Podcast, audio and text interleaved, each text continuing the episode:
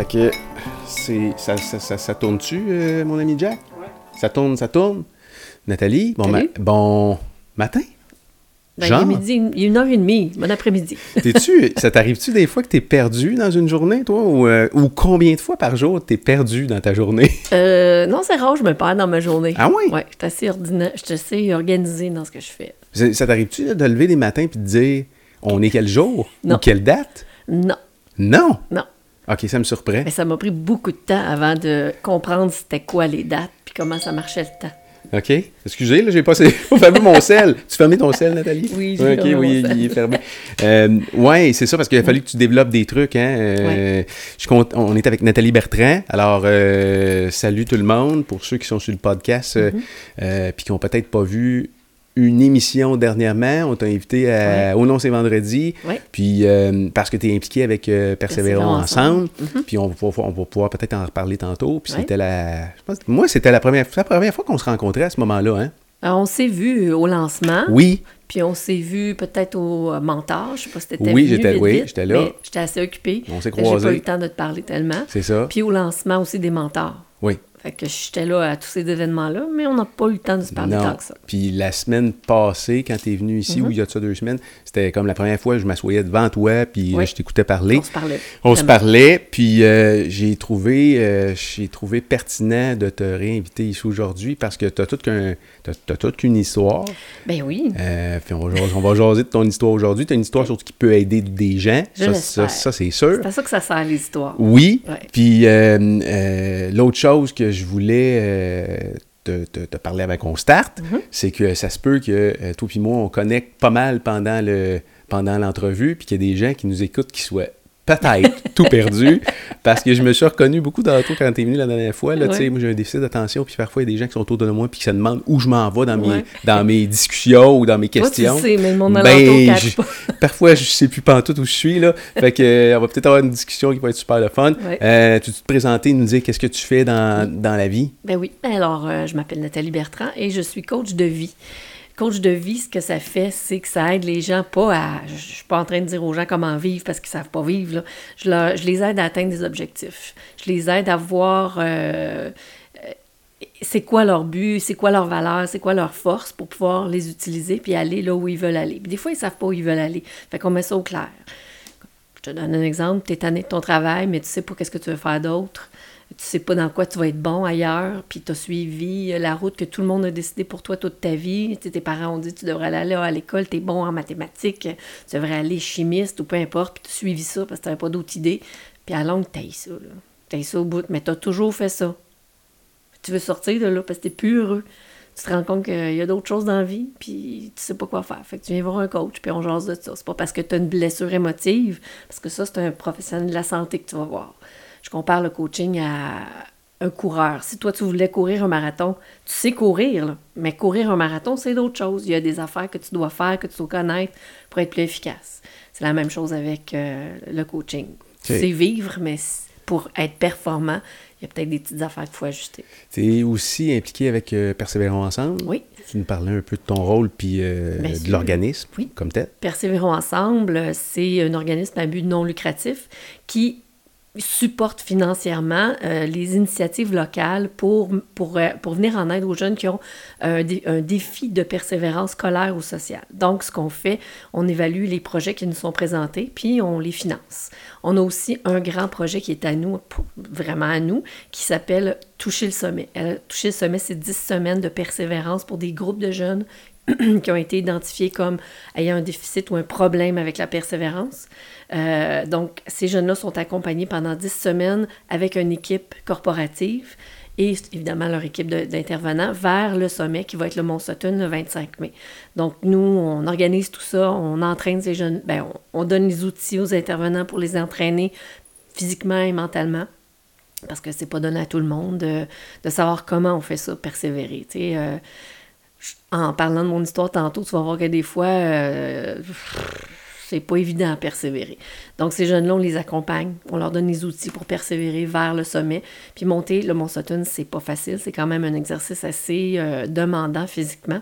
Donc, ça, te prend ça demande une préparation. C'est ce qu'on fait. Oui, puis te rendre à la montagne, parce que le processus, euh, vous les entraînez aussi à quelque part, ces jeunes-là, vous les préparez. Ce, processus-là, il n'est pas facile non plus. Il n'est pas facile. J'étais à la maison des jeunes des Basses-Laurentides la semaine passée, puis ça l'a donné comme ça, il y avait des jeunes qui arrivaient. Je pense que c'était le, Oui, c'était le, le, soir de leur premier entraînement. Ils rentraient dans la maison, puis là, comment ça va les, la gang, puis là, euh, deux jeunes, ouais, là, c'est... Euh, Ils ont mal partout. ouais, c'était pas facile, puis là, ça chialait, tu sais. Lundi, c'était le premier rassemblement. Oui. Avec euh, l'école euh, l'école martiale de Marie-Lou Crête, qui a fait un job écœurante euh, de, de, de, faire bouger tous ces gens-là. Puis vraiment, écoute, j'ai vu des adultes et ils m'ont dit aussi, ouh, j'ai découvert des muscles. c'est ça. Fait que le processus n'est pas censé être facile non plus. là. Ben fait que vous leur faites vivre une vraie expérience de persévérance. Absolument. Puis l'objectif, à l'arrière de tout ça, comme tu dis, c'est de leur faire... Découvrir leurs forces. Ils sont capables. Ouais. Puis tout le monde l'est ah, ben dans, dans, le, fond, puis même avec toutes les différences qu'on peut avoir, parce qu'on est dans une société qui est très standardisée, qui est très normalisée. Euh, tu prends euh, l'exemple de l'école ou mm-hmm. l'éducation, si tu es, tu rentres pas dans le moule ou si tu es différent, puis tu as de la misère à t'adapter du moule, tu es comme un peu rejeté de la société. Euh, ben, en tout cas, c'est comme ça que tu te sens, parce que tu pas comme tout le monde. Fait que veux, veux pas, tu penses que tu as quelque chose de brisé, que tu fais pas. Tu as beau essayer, ça marche pas tu fais pas. C'est très difficile, l'école, malheureusement. Ce serait idéal hein, si l'école euh, nous prenait tout petit puis nous aidait à découvrir c'est quoi nos forces, puis nos talents, puis à partir de là, pendant 12 ans, travaillait à mettre ça euh, en valeur, puis à nous aider à utiliser ces talents-là. Qu'est-ce que ça ferait comme société, au lieu d'essayer de nous rendre toutes, toutes, toutes pareilles, puis de perdre des, des individus en cours de route? Là, on aurait tout le monde dans le bateau, parce que tout le monde développerait ses compétences puis ses qualités. Malheureusement, c'est pas comme ça. C'est possible? Je sais pas, hein, j'aimerais tellement ça, y croire. Je pense qu'il y a des écoles qui essaient de faire ça. Il y a peut-être une petite ouverture possible avec la tentative de l'Abécole qui, euh, qui, qui, va être tentée avec, euh, je pense, Ricardo Larrivée. Il y, a, il y a deux autres personnes, un architecte, puis une autre personne qui m'échappe là. Euh, dans ce projet-là, ils sont en train de bâtir un projet d'école qui s'appelle le Lab, le Lab École peut-être que là-dedans, il va y avoir quelque chose comme ça. Il y a des écoles euh, en Finlande, en Norvège, euh, qui vont plus dans ce sens-là. Mais. Pas facile à trouver. Non, c'est pas facile à trouver. Euh, tu disais tantôt, tu es coach de vie, tu as, un background aussi au niveau recrutement. Oui, moi j'ai. orientation emploi, tu étudié en ressources humaines? J'ai étudié, en fait, j'étais au cégep en psychologie au départ. J'ai fait sciences humaines, me, me dirigeant vers la psychologie parce que je me suis dit que je vais aider les enfants qui ont eu de la misère comme moi. Mais après ça, euh, je me suis rendu compte que ben, le parcours allait peut-être vers euh, la DPG, tout ça, puis il y a des parents, puis j'étais pas assez mature pour dealer. J'avais encore beaucoup de blessures émotives moi-même. Fait que dealer avec les, des enfants qui avaient des blessures émotives, puis des parents qui étaient la cause de ça, c'était trop émotivement pour moi. Donc, j'ai décidé d'aller ailleurs. J'étais allée en orthèse-prothèse. Okay. j'ai fait euh, mon deck en orthèse-prothèse. Un deck en orthèse-prothèse. Oui, ça, ça veut dire euh, remplacer un membre. Oui, oui. Puis, ou bien mettre un orthèse dans ton soulier, des collets cervicaux, euh, des, des, euh, des, Voyons, des. le mot m'échappe. C'est pas grave. Un corset, voilà, des corsets ou tu sais, des appareils pour les genoux. Oui. C'est ce que je faisais. T'as-tu complété ces études-là? J'ai fait mes trois ans, mais malheureusement, je n'ai pas eu mon diplôme. OK. Par un point. Il me manque un point pour avoir mon diplôme de cégep. OK? Ouais. Vous pensez le finir? C'était pas possible? En fait, j'ai voulu retourner, mais le cours que j'ai coulé, c'est un c'était un cours de, qui se donnait sur une session. OK. Puis la session d'après, l'année suivante, quand ça a été remis à l'horaire, ben, premièrement, j'étais enceinte. Deuxièmement, le cours était plus sur une session, mais sur un an. Fait que moi, je pouvais pas être au laboratoire à cause de ma grossesse parce qu'on utilise des plastiques, des résines, puis c'est trop, c'est trop fort pour une personne enceinte. Donc, euh, je l'ai pas refaite. Puis après ça. C'est pour tourner. Tu peux retourner. Pour retourner. Non, j'étais vraiment fru. Hey, un point, tu sais. oui, c'est ça. Fait qu'en tout cas. Un point, puis quand on regarde là, ton parcours. Euh, c'est chien. C'est chien, non? oui. Chien. Là, nous autres, on le sait, là, mais les gens ne savent pas. Les gens ne savent pas. En fait, en fait euh, tu sais, euh, l'échec. Mm-hmm. Dans ta vie. Oui, c'était fréquent. Il a été fréquent. Fait que ça, c'était probablement une shot parmi tant d'autres. Là, ouais. euh... ouais. Ben, en fait, c'était, je pourrais te dire, c'était la dernière. La, la fois où j'ai fait de la merde. si on peut dire ça comme ça dans la radio, là. Qu'est-ce que tu veux dire? T'as fait de la Ben, merde? j'ai fait... Non, j'ai dit... j'ai- j'ai- je me Ah, de la merde, dit- je, je lâche prise. Ah ouais, là, là, ça suffit. T'avais quel âge? J'avais 23 ans. OK. Puis euh, cet été-là, je me mariais. Donc, euh, c'est comme ça que je me suis ramassée enceinte. Euh, donc, je- je- enceinte, je- moi, à cette époque-là, il y a 30 ans de ça, t'avais un bébé, t'avais pas un an de congé de maternité, c'était trois mois. Fait que dans ma tête à moi, il était impossible que je mette mon bébé de trois mois dans les mains d'une gardienne que je connaissais pas pour s'occuper de ma fille que je connaissais à peine. Fait que je suis restée à la maison. Puis euh, j'ai décidé de toute façon, comme j'avais pas de, de diplôme, puis que de toute ma vie, je me suis sentie brisée, incapable, incomplète, puis qu'on m'avait toujours dit Trouve-toi un mari riche, Nathalie, parce que, tu sais, dans ta tête, ça va pas tellement bien, il va être obligé de te fier sur quelqu'un qui va être capable de te faire vivre. Fait que j'avais encore ça en arrière de l'idée, moi, que j'étais pas bonne pour faire grand-chose. Fait que je me suis dit, oh, mais je sais que j'étais bonne pour élever des, pour m'occuper des enfants. J'ai toujours été bonne à ça. Mes cousins, mes cousines, mes frères, mes sœurs, j'ai gardé beaucoup, c'est étant jeune. Fait que je savais que j'étais capable de faire ça. Donc, euh, je me suis dit, ben, on, va, faut- on va me concentrer là-dessus. Puis, trouvé le euh, mari riche? Non. non? non.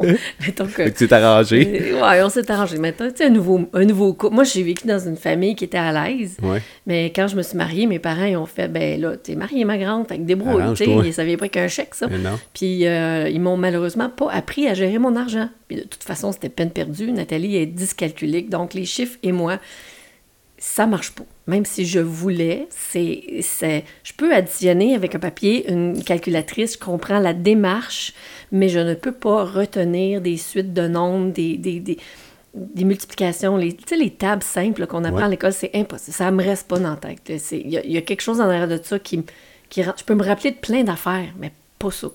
Les dates, je vais te les mettre à l'envers. euh, les numéros de téléphone, je vais tout l'écrire à l'envers.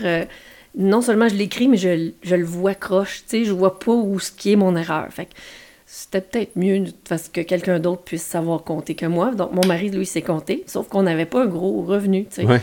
En partant, j'étais supposée de travailler avant de tomber enceinte, mais c'est pas de même que la nature a choisi ça. Donc, euh, on avait juste un salaire, puis on a fait ce qu'on a pu. On a, on a, on a arraché pendant plusieurs années. Dyslexique, dyscalculique. Oui. C'est quoi les autres hic que t'as?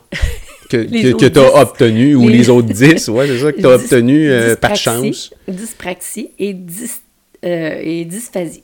Fait que fait que t'en as quatre. Puis tantôt, tu, je t'ai posé la question parce que sur ton site web, je crois, ou sur ta page Facebook euh, qui s'appelle, page Facebook qui s'appelle euh, Touche pas à- Nathalie, Be- Nathalie Bertrand, coach. Ah, là, touche pas à ma dyslexie. Touche pas à ma dyslexie. Oui, oui. Euh, je te pose la question, OK, mais ils sont où les autres? Pourquoi tu parles seulement de, de, de dyslexie?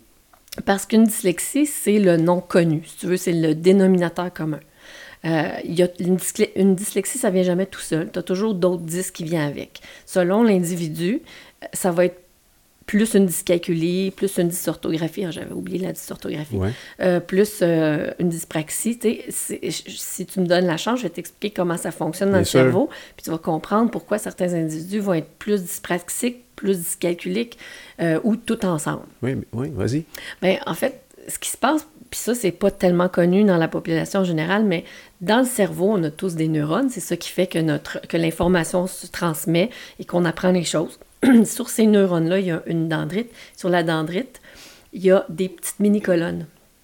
Tout le monde a ça, des mini-colonnes partout. Ça, c'est comme des petites antennes.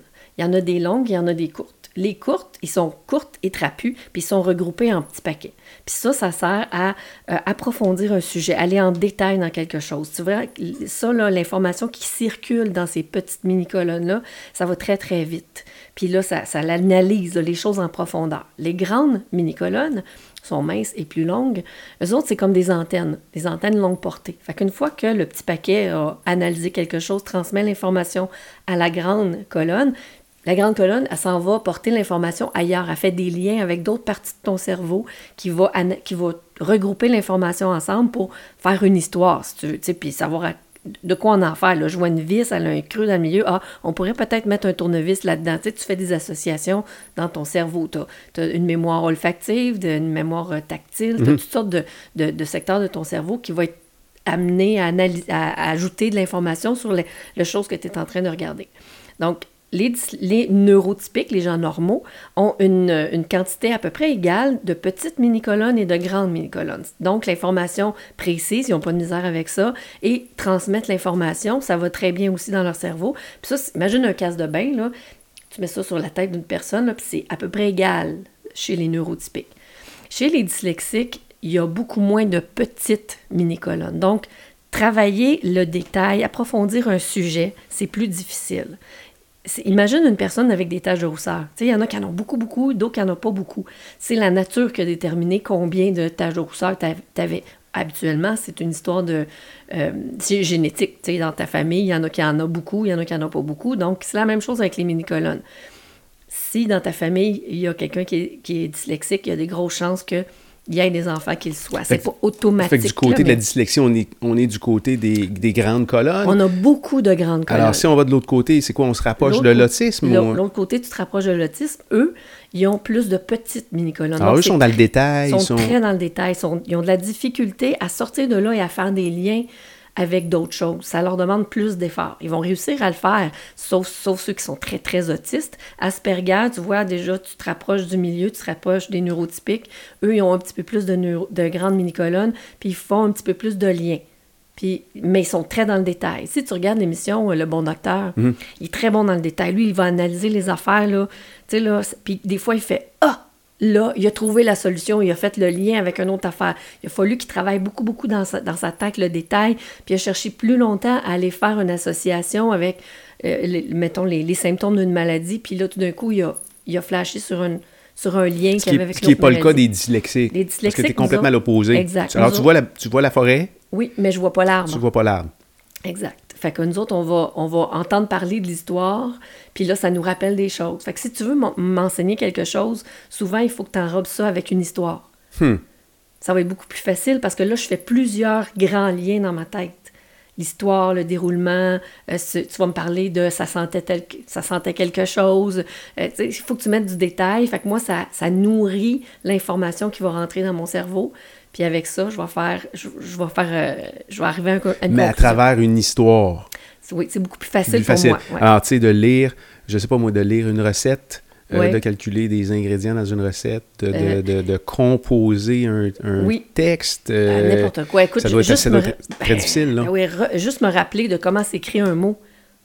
Tu sais, il y a des mots compliqués là, comme fille, une fille, deux L.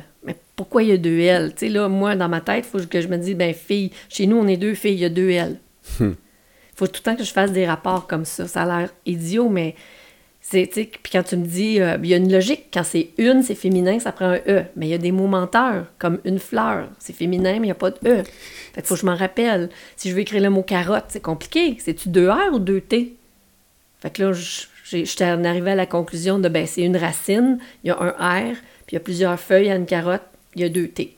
Dans le système dans lequel on est, qui essaye de tout normaliser, là, Mhm. euh, je me trompe-tu, mais on essaye de ramener des gens qui sont aux extrêmes dans, dans cette distribution-là, dans le milieu, plutôt que plutôt que Leur donner des de outils. les voir comme s'il y avait une maladie, plutôt que c'est une, Ah c'est oui. une genre de différence, c'est une condition que tu pourras jamais changer, On dans peut le pas fond. changer ça. Ça ne- change pas. C'est ça. Pareil comme euh, le TDAH.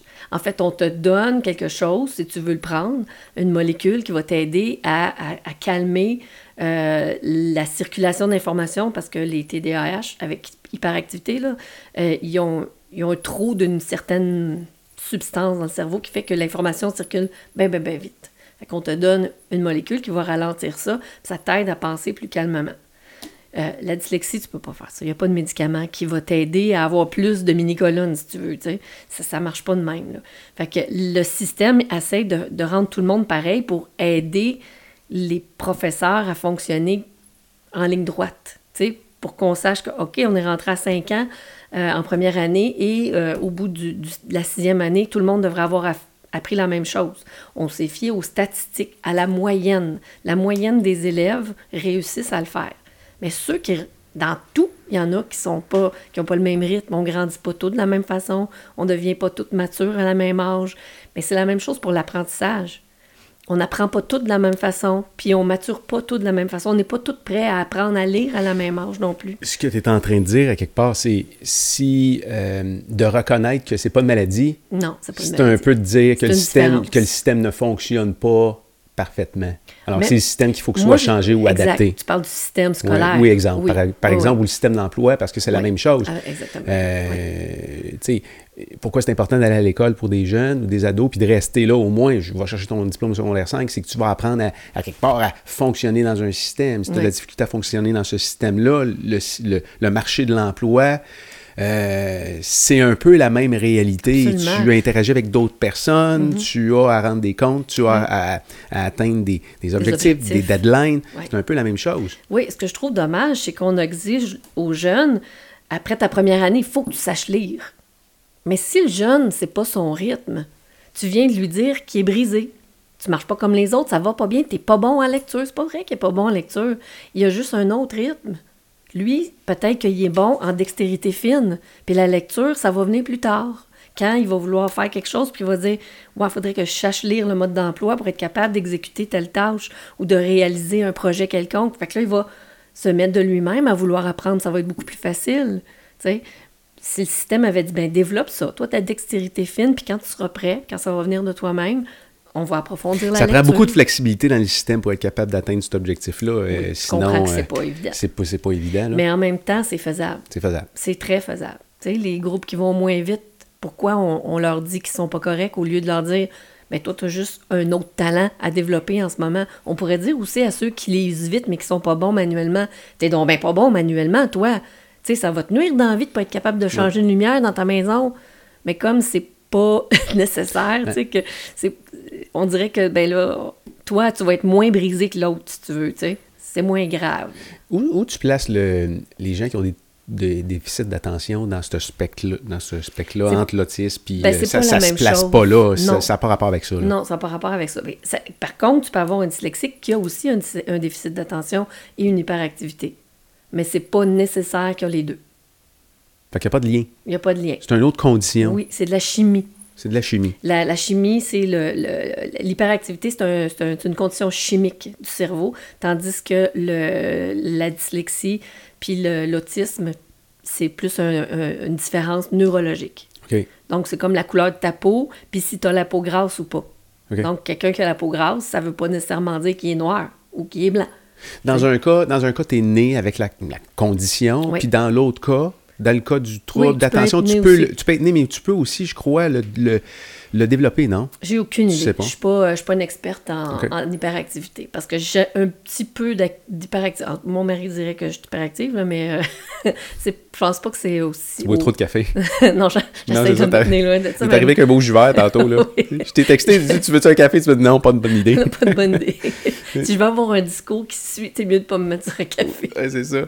Euh, c'est ça, fait que, tu sais, euh, les gens, c'est ça, fait que c'est pas la, pour le déficit d'attention, c'est pas la même, Non, pas pas, la le- même, c'est pas le même problème, si tu veux, problème. ou la même différence. On va dire ça de même, parce que c'est pas un problème. Tu sais, quelqu'un qui est hyperactif, là, c'est pas un problème tant qu'il dérange pas les autres. Lui, dans sa bulle, dans sa vie, là, il n'a pas de problème. Ouais, ou c'est pas, dans mon cas, dans mon cas, euh, il y a un déficit d'attention, Mhm. j'ai pris euh, des médicaments pendant un bout de temps, ça m'a aidé beaucoup, beaucoup à me, à me remettre euh, fonctionnel. Mhm. Puis je l'avais, je l'étais avant. C'est comme s'il était arrivé quelque chose dans ma vie où que là, j'étais plus capable de fonctionner, il se passait trop de choses. Comme la, chi- la chimie dans ma tête Ouais. avait changé, là. Ouais. Euh, euh, fait que- mais il n'y a aucun lien entre ce que tu parles par rapport à, la dyslexie non. ou euh, ça, ça, ça n'a pas Non. rapport. Mais comme je te dis, tu peux être les deux. Quelqu'un peut, être- être les deux, mais pas nécessairement. OK. OK. Tu as découvert ça, tu avais quel âge? Des couleurs euh, que j'étais Ben, dyslexique. que tu étais dyslexique, confirmé. euh, J'avais 5 ans. Je suis rentrée en première année, moi, j'avais cinq- mes petits. Quand j'étais tout petite, là, avant l'école, mes parents ils trouvaient que j'étais très douée. Je veux dire, je pense que j'avais peut-être du talent plus que plus que d'autres, mais moi je dirais aujourd'hui avec le recul, je dirais que j'avais un talent ailleurs que quelqu'un d'autre. Moi, tu mes parents aimaient l'art, aimaient la musique, tout ça. Fait qu'on me montrait un tableau, un Cézanne, euh, un Picasso, quelque chose comme ça. Puis après, tu me montrais d'autres styles d'œuvres d'art. J'étais capable de reconnaître quel était un Cézanne puis quel était un Picasso ou, ou autre chose, tu sais. Pareil pour la musique, j'étais capable de dire « Ah, ça ressemble à Chopin » ou, tu sais, mon père puis ma mère, trouvaient ça extraordinaire. Là, ils m'ont pas montré la musique, puis j'ai pas, je jouais pas de musique non plus. T'en joues pas non plus, là? Non, non, encore T'as jamais trouvé un... Non, t'as pas touché Ah, un instrument. J'ai essayé de jouer de la guitare. OK. Ben, en fait, je jouais de la guitare, mais il fallait que je triche parce que je n'étais pas capable de lire les notes. Fait que j'écrivais en dessous de la portée, c'était quoi la note, puis là, j'étais capable de la jouer, là, mais écoute, c'était parce que ma mon professeur avait dans les 80 ans, puis elle voyait pas très clair, qu'elle a rien vu de mon stratagème, mais euh, non, je suis pas capable de lire la musique. J'aurais aimé ça. mais exemple. très tôt, on voyait...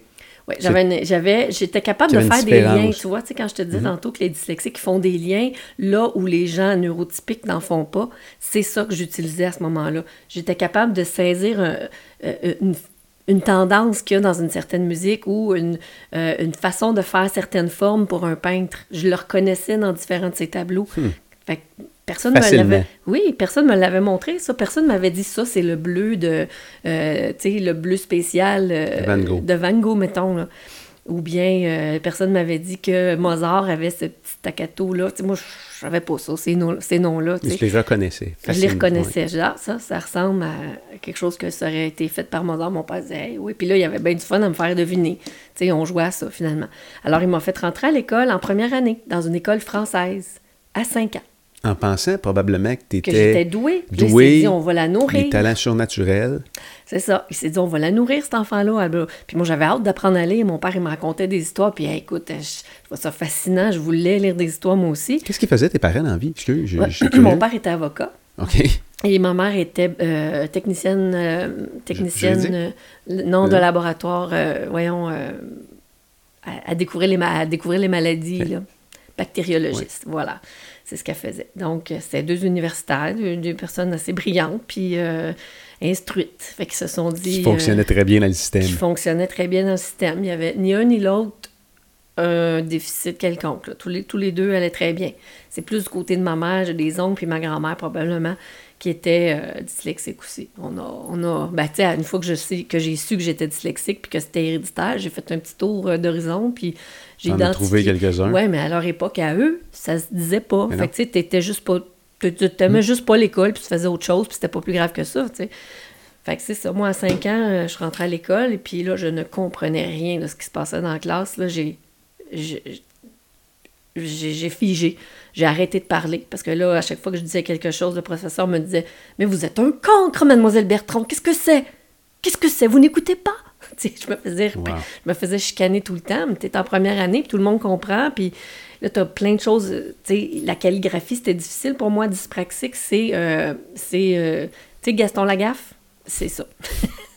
fait que j'avais de la difficulté à bien faire les, les lettres. C'était difficile pour moi. Puis il a fallu que je maîtrise ça. Mais pendant que tu te forces à maîtriser ça, t'entends pas le reste. Là. Tu te concentres là-dessus. C'est, difficile de, faire les trois en même temps. Là. Écrire, penser à ce qu'il faut que tu écrives, écouter la consigne de la maîtresse, puis te rappeler à qu'est-ce que ça va faire après. Qu'il y avait comme trop d'affaires en même temps. Mais peu importe, à la fin de l'année, j'ai eu 37 de moyenne générale. Puis euh, à cette époque-là, je sais pas si toi tu as vécu ça dans l'école publique, mais à l'école privée, moi, nous autres, à la fin, on nous donnait des livres. Tu sais, le premier classe avait une grosse Non, pile de livres. pas vécu ça. À la fin de l'année, ils sont arrivés avec un gros Ah oui. chariot plein de livres. Fait que le premier de classe a eu des gros livres, une belle pile. Moi, j'étais comme la dernière de la classe et je n'ai rien eu. Moi, mes efforts ne Il valait pas, il valait pas il grand-chose. valait pas, il valait, il valait pas rien. Parce qu'il savait pas que je travaillais fort. Mais moi, le soir, là, je me couchais, j'avais mal aux mains.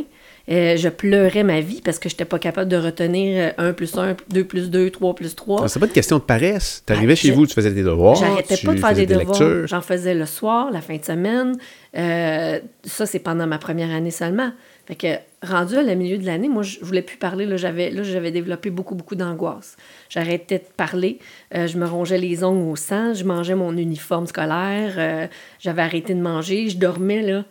C'était les dents serrées, les poings serrés. J'étais, je parlais plus à personne à l'école. Euh, puis là, mes parents, ils ont vu que je m'éteignais. Ils ont fait, il y a quelque chose qui marche pas, là. Euh, il se passe quelque chose à l'école, là, tu. Puis mon père, qui était sûr que j'étais super intelligente, il insistait pour que je travaille plus. Puis voyons, ça se peut pas. Puis là, il perdait patience. Je me sentais inadéquate.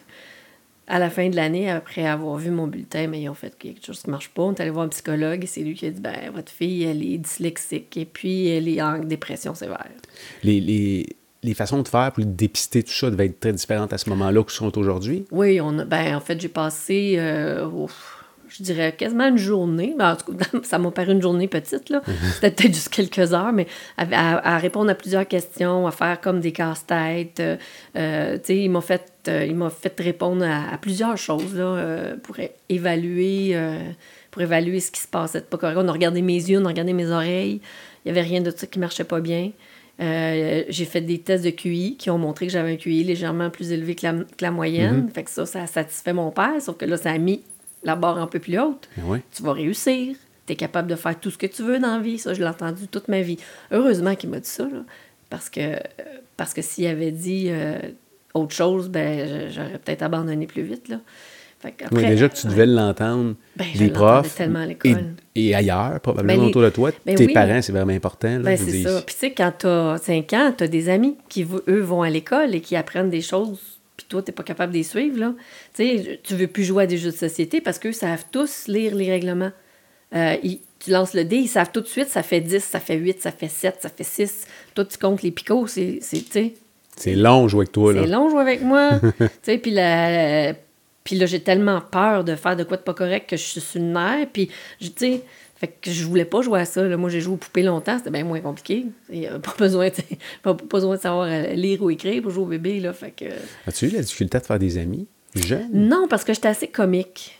Fait que tu compensais en Tu faisant des blagues. Ouais, j'ai un bon sens de l'humour. euh, là que tu compensais-tu ou euh, tu- tu- tu- tu- tu- est-ce que tu as trouvé un Ben, en moyen fait, par la rendu- blague de. Oui, oui, je me suis rendu compte. tu compenser? Dans la classe, là, je dérangeais. tu euh, puis aussi, j'étais un petit gars manqué. Moi, euh, là, après cette, époque, cette période-là là, de, de première année, je suis allée dans une école où on était tous, ça, s'appelait Centre d'intégration scolaire, on était tous des, des jeunes avec des problèmes, euh, des troubles d'apprentissage, mais ça se disait pas de même à l'époque. là. On était différents, ou en tout je sais pas comment qu'ils disaient, peu importe. On était du primaire à quelque part dans le secondaire tous là en train d'apprendre des tactiques où on était comme un laboratoire, ils essayaient de voir qu'est-ce qui marcherait, comment on pourrait apprendre, comment ça se fait qu'on n'apprenait pas, dans quoi on était bon, dans quoi on ne l'était pas. On était bien bien analysés dans cette école-là. Puis là, euh, il a fallu que je me, débrouille, puis là, j'ai appris à donner des coups de poing, puis à donner des coups de pied, puis euh, à faire mal au monde qui m'écœurait. Là, j'ai... Tu? Ah oui, je me battais. Ah oui, oui, j'étais j'étais dangereuse. Ah oui? J'étais très dangereuse. La fille aux yeux bleus qui, Ah, j'étais vraiment méchante. J'étais un gars dans ma tête, là, Ouais. tu vas manger une volée. Ouais. J'en voulais à toute la vie, là. Pourquoi je suis là? Pourquoi je suis brisée? Moi, je comprenais pas. Je me sentais comme une Formule 1, puis, puis je pouvais pas partir à la course, tu sais. J'avais pas le droit de courir, ça marchait pas. Fait que, euh, c'est ça, je, je pétais la gueule à tout le monde. Ça a été de même tout ton primaire? Ben, je... mal. Pour vrai? Ben, en fait, j'ai oui, pas mal tout mon primaire. tu devais vivre la colère puis la frustration aussi en même Beaucoup. Tu sais, je ça devait tout être mêlé, là. Oui, j'étais très fâchée. Ben, comme je te dis, je me sentais comme une Formule 1, puissante, racée. Mais pas capable des- d'exploiter ce côté-là. c'est comme si on me donnait pas la piste de La course piste. pour pouvoir faire ce que j'avais à faire, pour démontrer mes capacités. Puis tout le monde me disait en plus, t'es intelligente. Puis parce que ça m'arrivait de répondre à des questions. Culture générale, là, je top. J'étais très bonne là-dedans, culture générale. Sauf qu'à l'école, t'es pas, t'es pas notée là-dessus. Fait que j'avais. Tout le monde disait Mais je comprends pas, t'es super brillante. Comment ça, tu réussis pas à l'école? Comment ça, t'es pas capable d'écrire sans faute? Mais oui, toi, tu sais, pas trop quelle réponse. Eh non. Fait que tu me disais, c'est quoi, tu comprends pas? Oui, je le sais pas. Je sais pas, je, Je comprends pas. Je, je peux même pas te dire par où commencer. Je peux même pas te dire ce que tu m'as dit ou, j'ai- ou je l'ai pas, euh, j'ai pas saisi. Là. Ça, ça s'additionne pas dans ma tête. On dirait qu'il y a un trou dans ce que tu dis. Puis quand j'arrive sur ma feuille, là, c'est comme, euh, euh, tu peux-tu me dire une chose à la fois? Puis on va y aller avec ça, tu sais. Ça, mais dans la classe, tu peux pas juste dire, OK, prends ton crayon, ouvre ton cahier. Fait que... Fait que ça s'est fait très tôt, là, qu'on Oui. est venu mettre l'étampe sur, sur toi, Oui, t'es dyslexique, cinq 5 ans, ans. je savais, j'étais dyslexique. Puis, euh, il n'y a pas, il y a pas, euh, il y a pas d'endroit adapté à ce moment-là pour les dyslexiques. non. Tu Je- t'essayes de, de fonctionner le système, sinon J'ai su récemment que l'école Vanguard avait ouvert il y a 50 ans. Donc, j'avais trois ans. J'ai grandi en même temps que l'école Vanguard, qui est une école spécialisée dans les, dans les troubles d'apprentissage et la dyslexie, entre autres. Mais par un concours de circuit, c'est une école privée, il n'y en avait rien qu'une, puis elle devait être à ses tout débuts. Donc, mes parents, puis le système où j'étais, n'ont pas entendu parler de ça, parce que c'était certainement une chose que j'aurais certainement été à cette école-là. Mais, euh, Non, après le trois ans à l'école euh, au centre d'intégration Ouais. scolaire, j'ai été retournée dans le système régulier parce que là, moi, ma petite sœur apprenait à lire. Puis là, je disais, hey, c'est moi la grande, c'est elle qui sait lire. Fait que Non, tu voulais- c'est toi qui voulais retourner. c'est moi qui ai demandé à aller à l'école. Je voulais des devoirs parce que le soir, j'en avais pas de devoirs. Moi, j'avais des feuilles, tu sais, où tu avais des gens qui faisaient des métiers, puis des outils de l'autre bord, puis il fallait que je fasse des lignes avec quel métier. Mais là, à un moment C'est quoi, on te préparait un. À, à- quoi? là, j'étais rendue au niveau quatrième année, là. Ouais. Je faisais des devoirs de même. Tu sais, c'est comme maternelle, ça, là. là. Ouais. Vous faites des couleurs. euh, en tout cas, c'était pas des devoirs, c'est juste pour nous occuper, finalement. là. Fait que j'ai demandé des devoirs. Je voulais apprendre à lire. Donc, ma mère a dit, ben là, ce serait peut-être temps qu'on retourne à l'école. Elle a de l'air prête. Non, puis ça fait pas 100 ans qu'on sait c'est quoi la dyslexie. Ça veut dire qu'au moment où ils créent un système spécial à côté, ils sont aussi, en- eux, en train de. C'est un peu. Vous êtes, apprennent. vous, êtes, vous êtes comme un laboratoire pour eux Exactement. autres, là, puis ils savent pas nécessairement quoi faire de vous autres non ça. plus. Là. Puis qu'est-ce qui... Parce qu'on n'apprenait pas à lire là-dedans, là, à Mhm. cette école-là. J'apprenais pas à lire, j'apprenais pas à écrire, j'apprenais pas à compter. On faisait, du... on faisait du sport, on apprenait le rythme, on apprenait à parler anglais. Ça, ça, c'est une bonne chose. J'ai appris à parler anglais vite. Euh, on avait des classes avec des de la luminothérapie. euh, Hmm. on, écoute... on faisait du patin à roulette parce que ça nous aidait avec la coordination. On faisait du patin à roulette, pas de la course, pas du derby. On faisait de la... comme du patin à glace, mais à roulette. Puis on montait des gros spectacles. Ça a passé au héros du samedi. Là. On a fait ça au, Forum de Montréal avec des robes, euh, des gros costumes et tout. Là. Moi, j'étais bonne. Je m'étais lancée là-dedans parce que, premièrement, le sport, ça aide la dépression. Quand tu as 5 ans, tu es en dépression, ils ne te donnent pas nécessairement des médicaments. Fait qu'ils ils ont, ils ont dit à ma mère, euh, faites faire du sport. Là. Ça a bien tombé. À cette école-là, on faisait du patin à roulette. Fait qu'on a fait, j'ai fait beaucoup de patin à roulette. Je me suis lancée dans le sport. J'adorais ça. Puis, de toute façon, ça m'aidait pour battre les Cin- cinq, cinq ans en dépression? ouais. T'es- convaincu? Je c'est, pas- c'est possible. C'est, t'étais en dépression à 5 Ouais. ans? Ouais. À cause de cette pression-là, de ce Ben, stress-là, ben, de je- là, cette je suis remise. partie de héros à zéro en dedans Ouais, de quelques mois. Là. Puis là, c'était vraiment ça. J'étais en dépression. Moi, je me rappelle tout petite que je disais à ma mère, je, je veux, pas, je veux dormir, mais je veux plus me réveiller. Je veux plus me réveiller. Quand je dormais, je voulais plus me réveiller. J'avais de la misère à m'endormir. Puis t'étais bien quand tu rêvais? Ben, j'étais- dormais? je- ouais, j'étais, j'étais pas là. Tu sais, j'avais pas de compte à rendre, j'avais personne à confronter. Il y a rien qui pouvait sortir de ma bouche qui était pas bon. Fait que euh, j'avais pas d'amis à, m- à m- à me comparer, avec qui me comparer. J'étais bien, tu sais. Fait que je voulais rester à la maison ou bien coucher dans mon lit, écouter de la musique. Je tripais sur René Simard à l'époque. Puis, euh, tu sais, c'est... euh, non. Fait que là, on a commencé par traiter ça, la, la- la dépression. Fait que j'en suis euh, Mais c'est sortie. jeune, Ouais. 5 ans. Oui. Fait que- je suis sûre que je suis pas la seule, là. Quand t'es quand t'es dyslexique à ce point-là, puis que tu peux pas performer à l'école, mais que tu sens... Parce que tous les dyslexiques on- sont intelligents, là. C'est pas une question de QI en bas de la normale. La majorité sont euh, un QI normal ou au-dessus de la, de la moyenne. La preuve, parce qu'aujourd'hui je le sais, Einstein, c'est un dyslexique. Non, mais t'as 35% je crois, des, Ouais. des dyslexiques qui sont entrepreneurs. Oui, C'est quand même, c'est énorme. c'est quand même beaucoup, là. Ben oui, Steven Spielberg. Plein, t'as probablement Il y en plein a de noms, plein. Il y a des pages et des pages de ça, puis tu fais, c'est pas des caves, là. Mais ils sont dyslexiques sévères, comme je l'étais. Mais quand tu es tout petit à l'école, puis que tout, tout ce potentiel-là dans toi, mais qu'on te donne pas la plateforme pour exploiter ton potentiel, ben tu te sens brisé, là. Puis t'es- tu comprends pas comment ça se fait que les gens, ils peuvent les adultes alentour de toi peuvent pas te donner, tu ils t'exigent quelque chose que tu n'es pas capable de donner, Oui. mais ils veulent pas non plus, ils sont pas capables, ils sont pas équipés pour t'aider à développer ce que tu as. T'as des enfants? Oui, Euh, je pense, t'es-tu grand-mère? oui. Oui, c'est ça, j'ai lu à quelque part. Euh, tu sais, à quelque part, la réussite de nos enfants, euh, on leur souhaite tout le, le. Ben, le mieux. meilleur, évidemment. on souhaite qu'il y ait du succès dans la vie, mais souvent, souvent ou parfois, ça peut être relié à notre propre ego, notre propre or- orgueil. J'ai un enfant qui réussit dans le système. Ah j'ai ouais, un enfant qui est bon à l'école, j'ai un enfant qui va chercher des, des trophées, des médailles. Euh, c'est souvent beaucoup de ça aussi qui est, qui Oui. qui est mélangé dans l'équation. À quelque part, euh, Que tu donnes comme reflet à la oui. société. là. Puis euh, ça vient démontrer si t'es un bon. Dans la société, si t'es un bon père ou une bonne mère, un bon parent.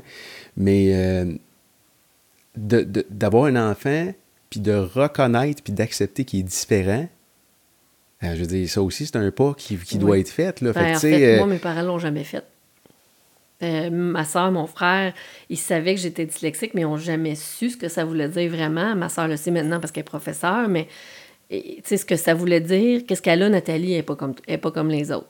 Non, mais ils l'avaient accepté. Ils l'avaient-tu accepté ou c'était difficile pour eux d'accepter même le fait qu'il était différent? que tu étais différente? Hmm, je, je, pense que ma mère, elle avait accepté, puis ma mère a bien essayé de trouver des moyens de m'aider. Elle a travaillé fort là-dessus, euh, au détriment de mon frère et ma soeur. je prenais toute l'attention, moi, là. là c'était c'était plate pour eux autres. Ma soeur a passé en dessous du radar. et heureusement pour elle, elle était bonne à l'école. Fait ça pouvait laisser du temps de devoir à s'occuper de Nathalie au lieu de s'occuper de Catherine. Catherine fonctionnait très bien. Fait que, mais ma mère a fait des efforts. Mon père était plus ou moins là, était quand même assez occupé. Euh, parce que là, ton père, c'est un avocat, c'est mm-hmm. quelqu'un probablement de, de, très discipliné, qui, euh, qui a probablement un niveau, oui, puis qui a probablement un niveau d'exigence envers lui-même, puis les autres qui est assez élevé. Fait que comment ça s'est passé, ta relation? Il était très, très exigeant envers moi-même, avec, avec moi, le soir, la fin de semaine. Euh, et il, vérifiait toujours mes devoirs, il, me faisait répéter, euh, il, me, il, me, corrigeait mes... Tout, à toutes les fois, j'ai écrit des petits mots. Tu sais, tu écris des petits mots, il me retournait corriger. Il t'est corrigé? Tout le temps. Tout le temps, avec des barres rouges, là, tout le temps. Même plus tard, il est allé rester en Europe. J'ai envoyé des lettres, il m'a corrigé. Hein? Oui. Non, non, t'as peu. Tu as envoyé des lettres? Oui. Puis il les retournait corrigés? Oui. Non, Mes courriels, quand, on est, quand on, est venu au, temps des courriels. puis, tu sais, ça, puis, pourtant, il aurait dû être la personne qui sait que ça se corrige pas, la dyslexie, que ça se guérit pas, mm-hmm. que c'est pas parce que... Donc, il l'accepte. C'était comme... C'était comme, tu vas en venir à bout, tu vas finir par plus les faire, tes fautes. Eh, Travaille plus fort. C'était ça le message. Parce qu'il y en a combien des mots dans la langue française? Plus les règles de grammaire. Oui. moi, je vois qu'au bout de ma vie, j'aurais jamais fini d'apprendre toutes ces affaires-là parce que... Les retenir. Mais tu te rappelles mon petit truc pour la carotte? Non, ben, excuse. Tu sais, quand j'écris. Tu m'as-tu parlé de ça aujourd'hui, là? Oui, tantôt. OK, non, excuse. Vois, c'est pas pire, hein? C'est comme la chimie dans ma tête. Vas-y. le mot carotte, une racine, puis deux T. Hey, je me souviens pas. OK, répète-moi-là, s'il te plaît, parce que si je m'en souviens pas du monde qui nous regarde, qui ne va pas s'en souvenir, au moins quelques heures. Pour se rappeler qu'une carotte, c'est un R et deux T. Oui. Je me rappelle que c'est une racine. Tu m'as parlé des filles tantôt. Donc, oui, filles, mais c'était tout de suite après. OK, OK, excuse, vas-y. Une racine pour un R et deux T pour les feuilles sais, ça a toujours des branches, là. Ça, ça représente les deux T pour moi. Fait que je me... Fait que faut que tu fasses ça à, la limite pour tous les mots. Quasiment. Ben Il y en a qui viennent tout de suite. E-T, E, là, c'est facile, ça. E-T, E. Ben, tu sais, e, un E avec un T, ça fait E. Oui. Ça, c'est facile à se rappeler. Mais plus le, tu sais, plus le mot est long. Euh, euh, c'est ça. Plus tu, tu doubles les, euh, les, les, lettres. Les, L, les T. Il y en a qui un C, un CCD. Accueil, œil. Ah oui. Moi, j'ai. Hey, œuf, je pourrais pas décrire ça. œuf. C'est O-U-E-F ou O-U-E-F, en tout cas. Accueil. J'ai toujours une faute. Capable? Euh, ça fait pas longtemps que je sais que c'est le U en premier. J'ai toujours écrit A-C-C. Je les mélange tout le temps. U. OK. Mais, mais maintenant, je sais que c'est U-E. Je pense que c'est ça. non, c'est correct. c'est J'étais avec, mon, avec mon gars matin dans l'auto, puis euh, j'étais allé chercher sa chez sa mère, puis on, on, se parlait comment c'était allé à l'école, puis tout le kit, puis il me dit, euh, il dit, ah, il dit, euh, il y avait un examen, c'était un examen hier, c'est ça? Il dit, j'étais en examen hier, puis il dit, j'ai dit, c'était quoi l'examen de mathématiques? Il dit, ah, les fonctions, il dit, fait que j'ai dit, c'était quoi? Il dit, ah, il dit, euh, rien qui sert à quelque chose. fait que là, il me dit, e, e, FX plus euh, A, B, puis je sais pas trop quoi, là, puis je les ai faites, moi aussi, les fonctions. Puis c'est vrai qu'il y a des choses qu'on essaie de te rentrer dans la tête, puis pour peut-être une fille comme toi, tu te dis, ben, qu'est-ce que ça donne? J'ai une calculatrice, j'ai. Ben, on n'avait pas ça des calculatrices, nous autres, là. Non, mais il y en a, non, mais il y en a existé, ou des dictionnaires, il y en a toujours eu, là, à la limite, là, ils sont là. Pourquoi te faire rentrer, pourquoi vouloir te faire rentrer quelque chose dans la tête alors que le...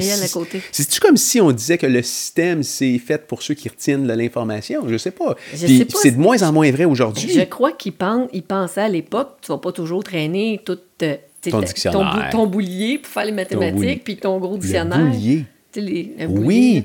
Oui, oui, oui. Moi, j'ai jamais compris comment ça marchait, mais ça a l'air ça va très vite ah calculer avec ça. Un boulier? Ouais. Mais, un boulier de bois, là, les espèces de billes là, sur un Les Chinois, ils comptent là-dessus. Ouais, ouais, ouais, Mais non, ils se sont dit, on peut pas demander aux gens de, de toujours traîner leur stock avec les autres, fait qu'il va falloir qu'ils l'apprennent.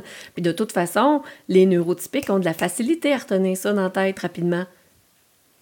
Pas mais à l'époque, on n'avait pas les, outils. on n'avait pas d'ordinateur, on n'avait pas d'iPad, on n'avait pas euh, d'autocorrecteur, on n'avait pas, on n'avait pas ça. Aujourd'hui, là, on sait que tu es dyslexique, on te donne le package. On te fera pas chier avec ça, là. Retenez tout ça. Tout est dans ton téléphone. Ben oui. Puis de toute façon, quand tu arrives sur le milieu du travail, c'est une perte de temps. Je veux dire, pourquoi essayer de te faire entrer quelque chose dans la tête alors qu'on sait que jamais ça va marcher? Effectivement. Alors, développe tout sur d'autres choses. Exactement. Non? Mais à mon époque, c'était j'avais pas comme ça. Ben non, j'avais pas ces outils-là. On les avait, les grammaires, on les avait, les dictionnaires, mais pour l'examen, on n'avait pas le droit de s'en servir. De toute façon, mon diagnostic de dyslexie, à l'époque, ça me donnait pas de privilèges ou de, ou de, de plan d'intervention Mm-hmm. comme les jeunes ont aujourd'hui. On n'avait rien de ça. T'es dyslexique, ben tant pis pour toi. Euh, Sais-tu ce qui fait, qui- ce qui explique, selon toi, qu'on on, on a de plus en plus de diagnostics de, de par exemple, de- de- d'autisme? Parce qu'on est de plus en plus capable sur, sur, cette, sur cette- cette- cette- cet éventail-là là, euh, de, De vous situer, parce que tu parles de neurotypique. Euh, C'est sûr qu'il y en a beaucoup plus des neurotypiques sur la Terre oui, mais que de on, est, dyslexiques ou on, est là. tous- on a tous certains degrés de neurotypisme. Alors, Oui. si tu prends une distribution, une cloche, là, ben, tu es à quelque part à la cloche, il y a des extrêmes, mais tu peux être plus, un petit peu plus vers la gauche, vers la ça. droite, ou, euh, tu sais, je veux dire, D'après moi, oui, on est. parce que c'est pas on- quelque chose qui est dans l'environnement qui fait en sorte, hey, wow, là, il faut paniquer parce qu'il y a de plus en plus d'autisme. Euh, c'est-tu Ben, les ondes cru- cellulaires? ouais, on a Bon? cru que c'était les vaccins et tout ça, mais je pense pas. Tu sais, D'après ce qui a été prouvé dernièrement, c'est pas les vaccins. là, ça n'a pas rapport.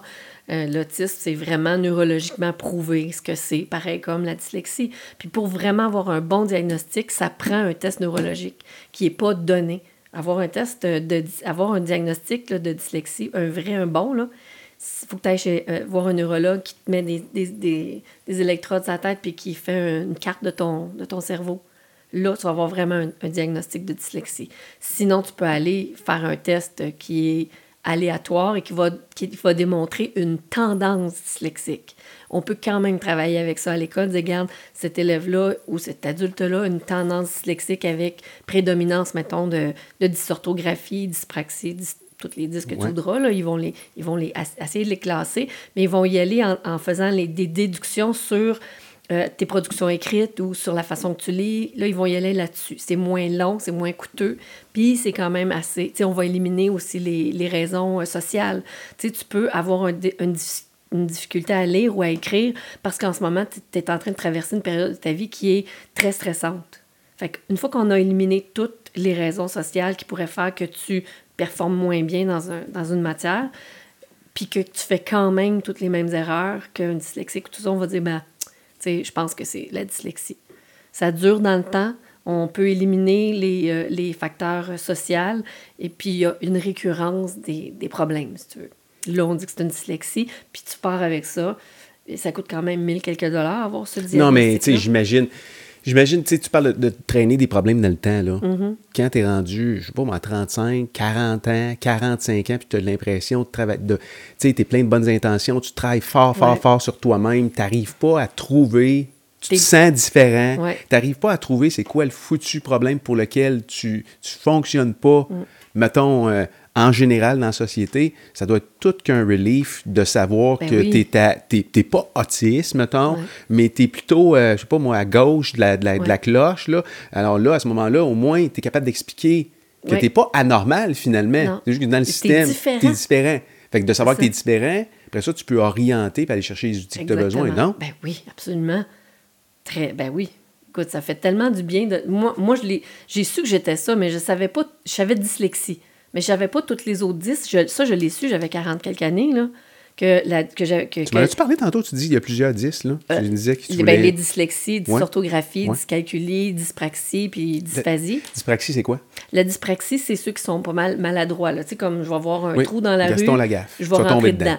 Euh, je vais voir le cadre de Ça, ça existe vraiment? Oui, oui, oui. C'est la non. dyspraxie. Ça se, dé- Tu ça se Tu dépiste? sais, je vais, oui, je vais mettre euh, dans le frigidaire le pot d'eau, je vais manquer la, la, la- la tablette, je vais l'échapper à terre. Euh, C'est un manque d'attention? même non, même non. pas. Je le vois le trou, là. Mon mari, s'il avait été là, il te l'aurait dit. Tu là. tombes dedans. C'est sûr que je vais marcher dans le trou. Je le vois, je le sais. Je, je- je vais prendre une gorgée d'eau. La majorité du temps, je me tape les dents avec. Tu te mords la C'est- langue? C'est comme un problème de. Oui, là, ça. Tu veux passer dans le cadre de pas? Tu te mords de la langue ou les joues, c'est Oui, frustrant? hein? Vraiment. Rentrer dans le cadre de porte, quand Tu- tu, ouais, sais qu'est-ce ouais. qu'elle a de l'air, la porte, là. Puis tu sais que tu fites dedans, le roman. Cogner la tête sur la porte de ton char. Tout le temps. Tu sais, toutes sortes d'affaires de même. là. Tu fermes la porte patio sur ton doigt. euh, T'as-. T'as-tu eu beaucoup d'accidents de, Oh, de la j'en ai route? plein. De la route, quelques-uns. Des, acc- ben, des accrochages, Oui, mettons, oui, là. oui, oui. Ton char, tu bossé? Euh, Celui-là, non. Celui-là, là. Ouais, c'est ça, il est tout neuf. Celui, tu prends-tu des autos en location? oui. Oui. Tu Avec prends-tu un excédent. un excédent de millage, puis de boss, puis Ouais, euh, ouais, ouais. Ça, ça a l'air de quoi, des, les autos, quand tu ramènes? Non, sont ben, quand même pas si parce que je suis assez prudente. Pas si pire, tout est relatif, Oui, là, ce que je ben comprends, Oui, hein. c'est ça. Ben. Non, c'est.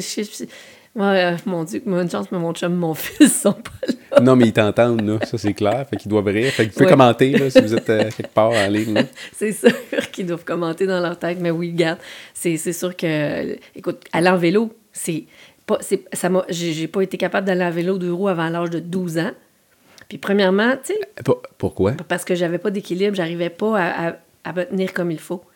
Aujourd'hui, je suis capable, sauf que, tu sais, quand t'as l'asphalte, puis ça descend un petit peu, puis t'as de la roche sur le côté, là, Ça t'attire. on dirait que je suis comme toujours, ça craque, moi. Même si je le sais qu'il faudrait que je reste sur l'asphalte, on dirait que, on dirait que je tombe tout le temps sur le côté. Puis là, je, on- je sais pas comment t'expliquer ça. Je reviens sur l'asphalte, je redescends dans la roche.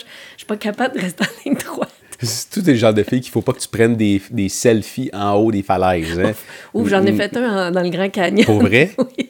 Une place pour tomber de gueule, pareil. Oui, là, oui, non? quand même. Oui, Oui. puis t'es avec qui? Avec mon mari. là. Il t'a laissé faire? Ben, oui, j'ai il m'a ouais. Dit, fais attention, là, fais attention. Euh, check où ce que t'es. OK, viens-t'en, là. Il aime pas Tu tant ça. blesses-tu souvent?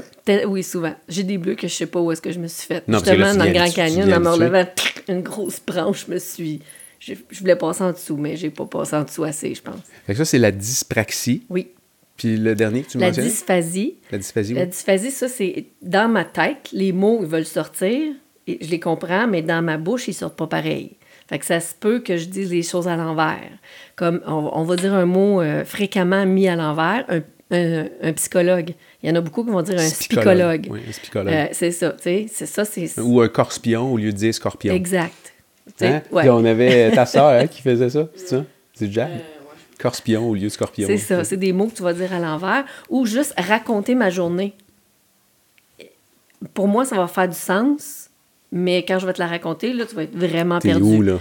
C'est c'est comme, attends, là, c'est pas- comment t'es arrivé là? là? Deux minutes, t'étais à l'autre place. Oui, oui, mais c'est- dans ma tête, ça se suit. Là.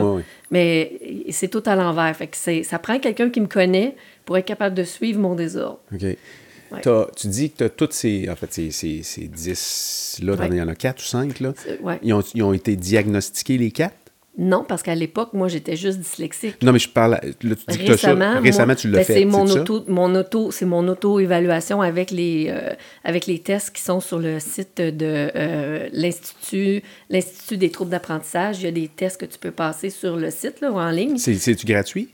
Euh, c'est pas, euh, ben, celui, celui Les- qui est en ligne, oui, il est gratuit. Ils donnent une. C'est comme un, un vague. Là, tu sais, Ouais. Tu dis, il y a des grosses chances que tu devrais. Fait que va plus loin ça. dans ta consultation. Oui, c'est ça. Fait que, mais moi, en, en lisant et en regardant, je sais très bien tout ça. là, c'est, quand je lis ça, la première fois que j'ai su que ça existait, bien là, évidemment, moi, quand Google est arrivé puis que j'ai fait dyslexie puis j'ai vu tout ce qui sortait, j'ai fait une boulimie d'informations. Là, j'étais...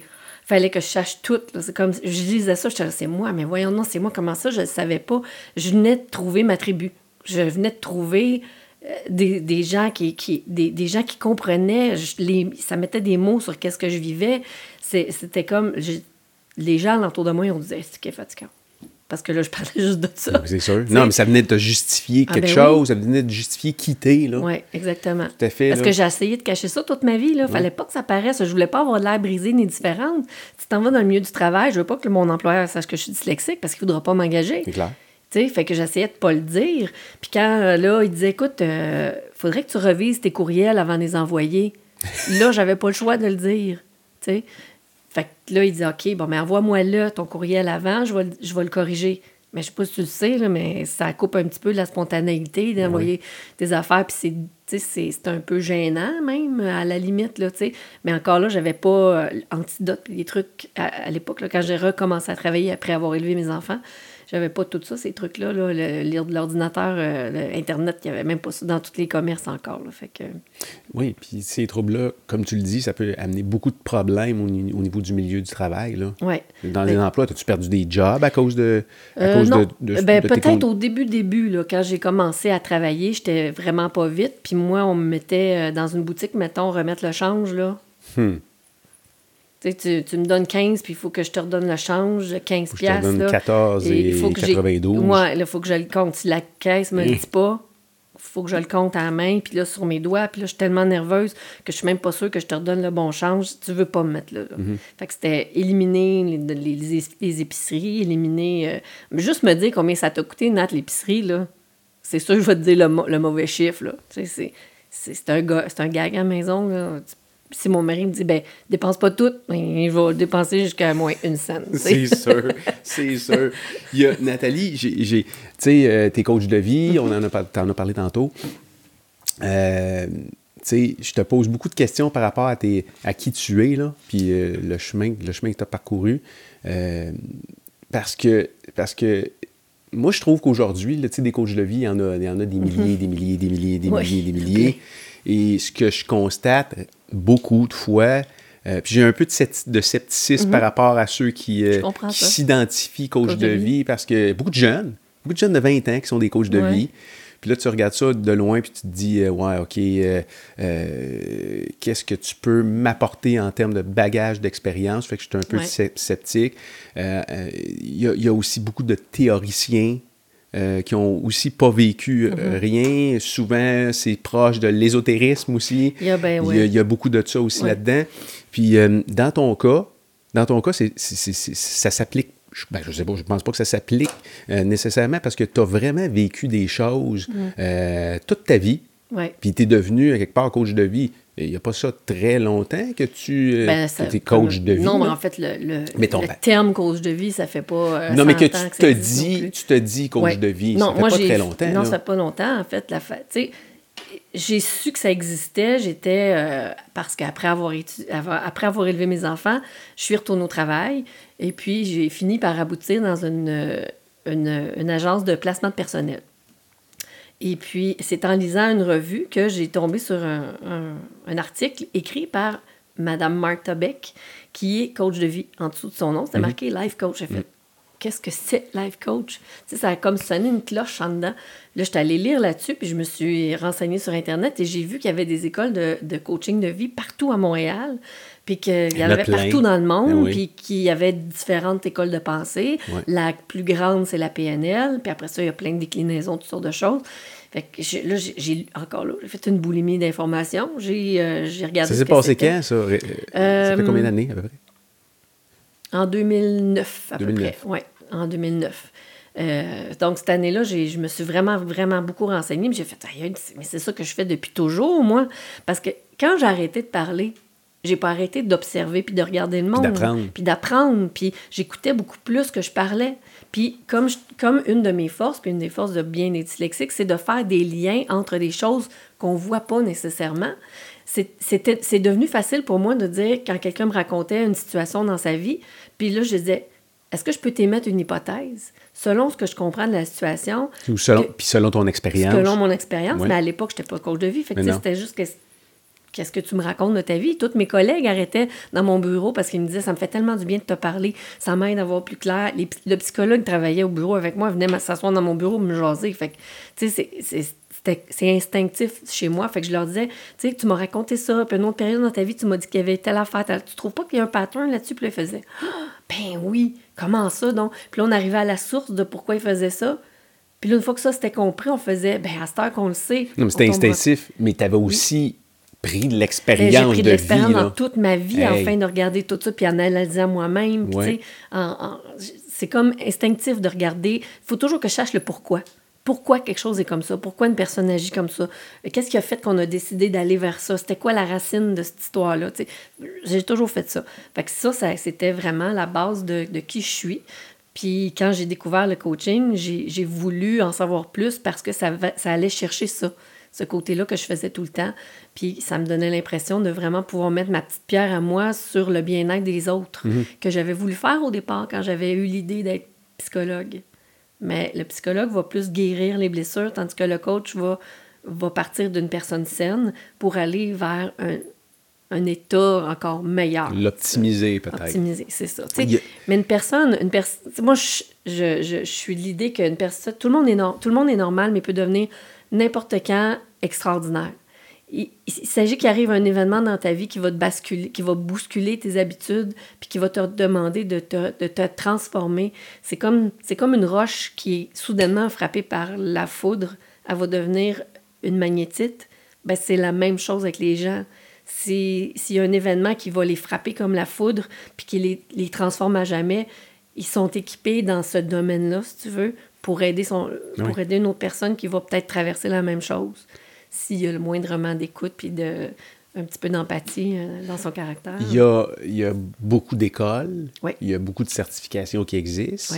Euh, par contre, c'est pas c'est pas un métier qui est comme qui, qui est reconnu ou il, commence un petit peu à être reconnu. Il n'y a pas d'ordre professionnel non plus. Il y a une association internationale des, des, euh, des, coachs. Mais quelque chose qui réglemente les, la pratique, les connaissances. Puis, euh, alors, c'est pour ça qu'un peu, à la limite, un peu tout le monde là, peut se dire euh, coach de vie. Puis, il y en a beaucoup. Puis, tu sais... Puis, il y en a beaucoup que c'est des consultants. Puis, ils disent, moi, je vais te coacher tu es un consultant, tu n'es pas un coach, pas pareil. Quand, tu, quand tu travailles avec un coach à chaque, à chaque session, tu vois ça, avoir la misère de dire les choses, c'est de la dysphasie.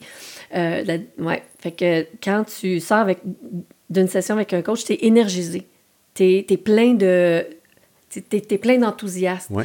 Quand tu sors d'une session avec un, consultant c'est lui qui t'a donné de l'information, qui t'a donné un mode d'emploi. Il mhm. Il t'a pas aidé à être meilleur.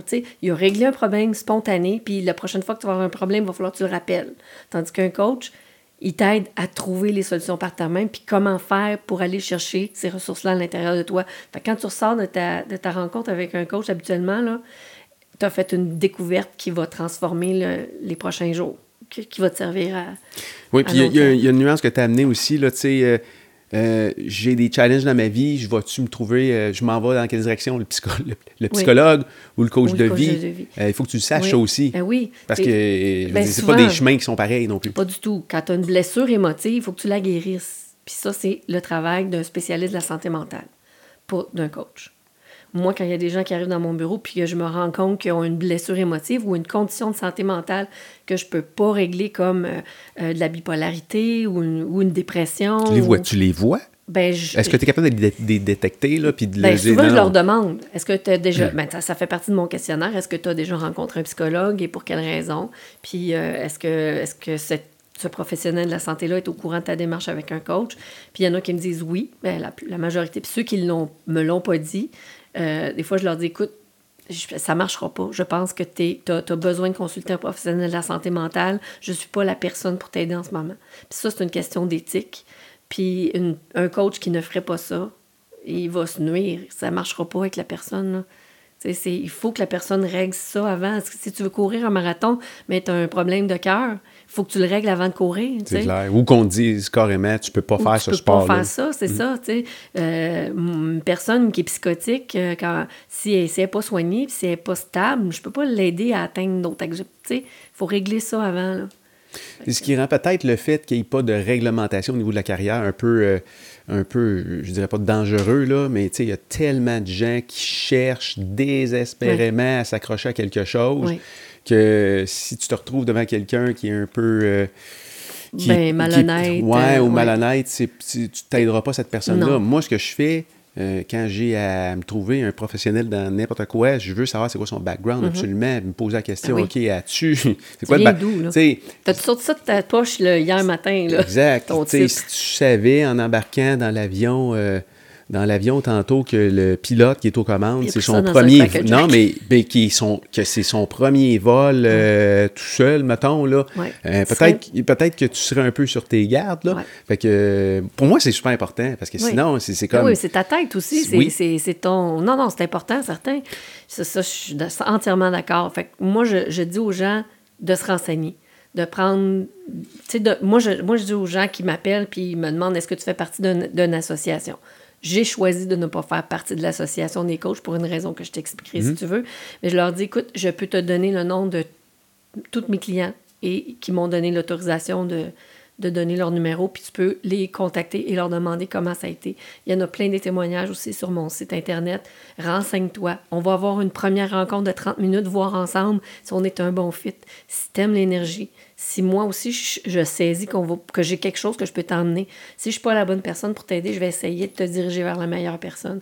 Mais c'est pas parce qu'une personne a un titre de coach ou même de psychologue ou même d'avocat qui est, même un avocat, ça peut faire partie d'un autre professionnel, mm-hmm. c'est réglementé, même un mm-hmm. médecin, mais il y en a mm-hmm. combien qui sont des charlatans, qui, qui, vont fucker ta vie, puis qui vont... C'est pas tout, c'est pas tout, c'est pas tous, il y en a, règle générale, c'est une minorité, minorité. mais en, ça veut dire qu'il y en a quand même, oui. Puis, puis c'est pas non plus parce que... Euh, une personne, c'est un bon coach de vie pour un client. Que ça l'est pour Que ça l'est pour toi nécessairement. Alors, tu sais, euh, si un de tes amis qui te dit Hey, va voir mon coach de vie, euh, il est bon, mon psychologue, ça va peut-être pas fitter non plus pour toi. Là, c'est pour ça qu'il faut que tu t'assures que la personne qui est devant toi.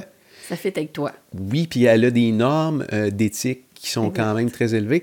Pourquoi tu as décidé de pas faire partie? Parce que c'est quoi? C'est une, association? l'association des coachs de vie internationale, puis tu l'as au Québec. Mhm. L'Association des coachs internationale, puis l'Association des coachs au Québec. Mhm. Euh, parce que tu dois passer un examen pour euh, faire partie de cette association-là. Et les questions qui sont dans cet examen-là sont basées sur les cours de une école et une école de pensée seulement, hmm. qui est la PNL. Puis je crois pas que la PNL soit la seule et unique bonne école de coaching qui existe. c'est comme si tu passais un test de mécanicien, puis euh, il y avait juste un marteau, ou il y avait juste un marteau dans le coffre à outils, puis on t'a posé des questions juste sur le ben, marteau, ou, la clé à molette, ou whatever. C'est juste sur les questions des Ford. Oui, OK. Je comprends. OK? Mais toi, tu as étudié les Lamborghini, mettons. Mm Ben, parle pas tant ça le même langage, là. C'est pas la même mécanique. C'est différent. Même une Mercedes puis une Ford, c'est pas pareil. Il y a des bases, là, mhm. mais c'est pas pareil. Fait que c'est la même chose. Il y a des choses... On, on va peut-être dire les mêmes, les mêmes choses, mais dans des mots différents. Les exercices vont être faits qui vont mener à la même chose, mais dans des mots différents. Donc, moi, j'ai décidé de ne pas faire cet examen-là parce que j'avais pas le même langage. Moi, j'ai pas pris la PNL. Et l'autre chose, c'est que tu payes à chaque année cette, euh, cette association-là pour avoir ton nom sur le site. Mais c'est tout. Si moi j'ai une réclamation à faire parce que j'ai un client qui, qui, qui ne paye pas ma facture mhm. ou qui me harcèle, les autres ne peuvent rien faire pour mhm, moi. Mhm. La même chose pour le client. Si le client euh, trouve que son coach n'a pas été correct ou il a brisé son, son, sa, confidentialité, euh, l'association ne peut rien faire pour lui. C'est juste payer pour avoir ton numéro de téléphone sur le site Internet, puis... Euh, D'une certification qui est comme reconnue, là, exact. Si, on veut. Fait que moi, je trouvais que c'était de l'argent dépensé pour rien. Je veux pas avoir affaire avec ça. Euh, nourrir cette école-là qui, qui, est, qui est excellente par ailleurs. La PNL, c'est très bon.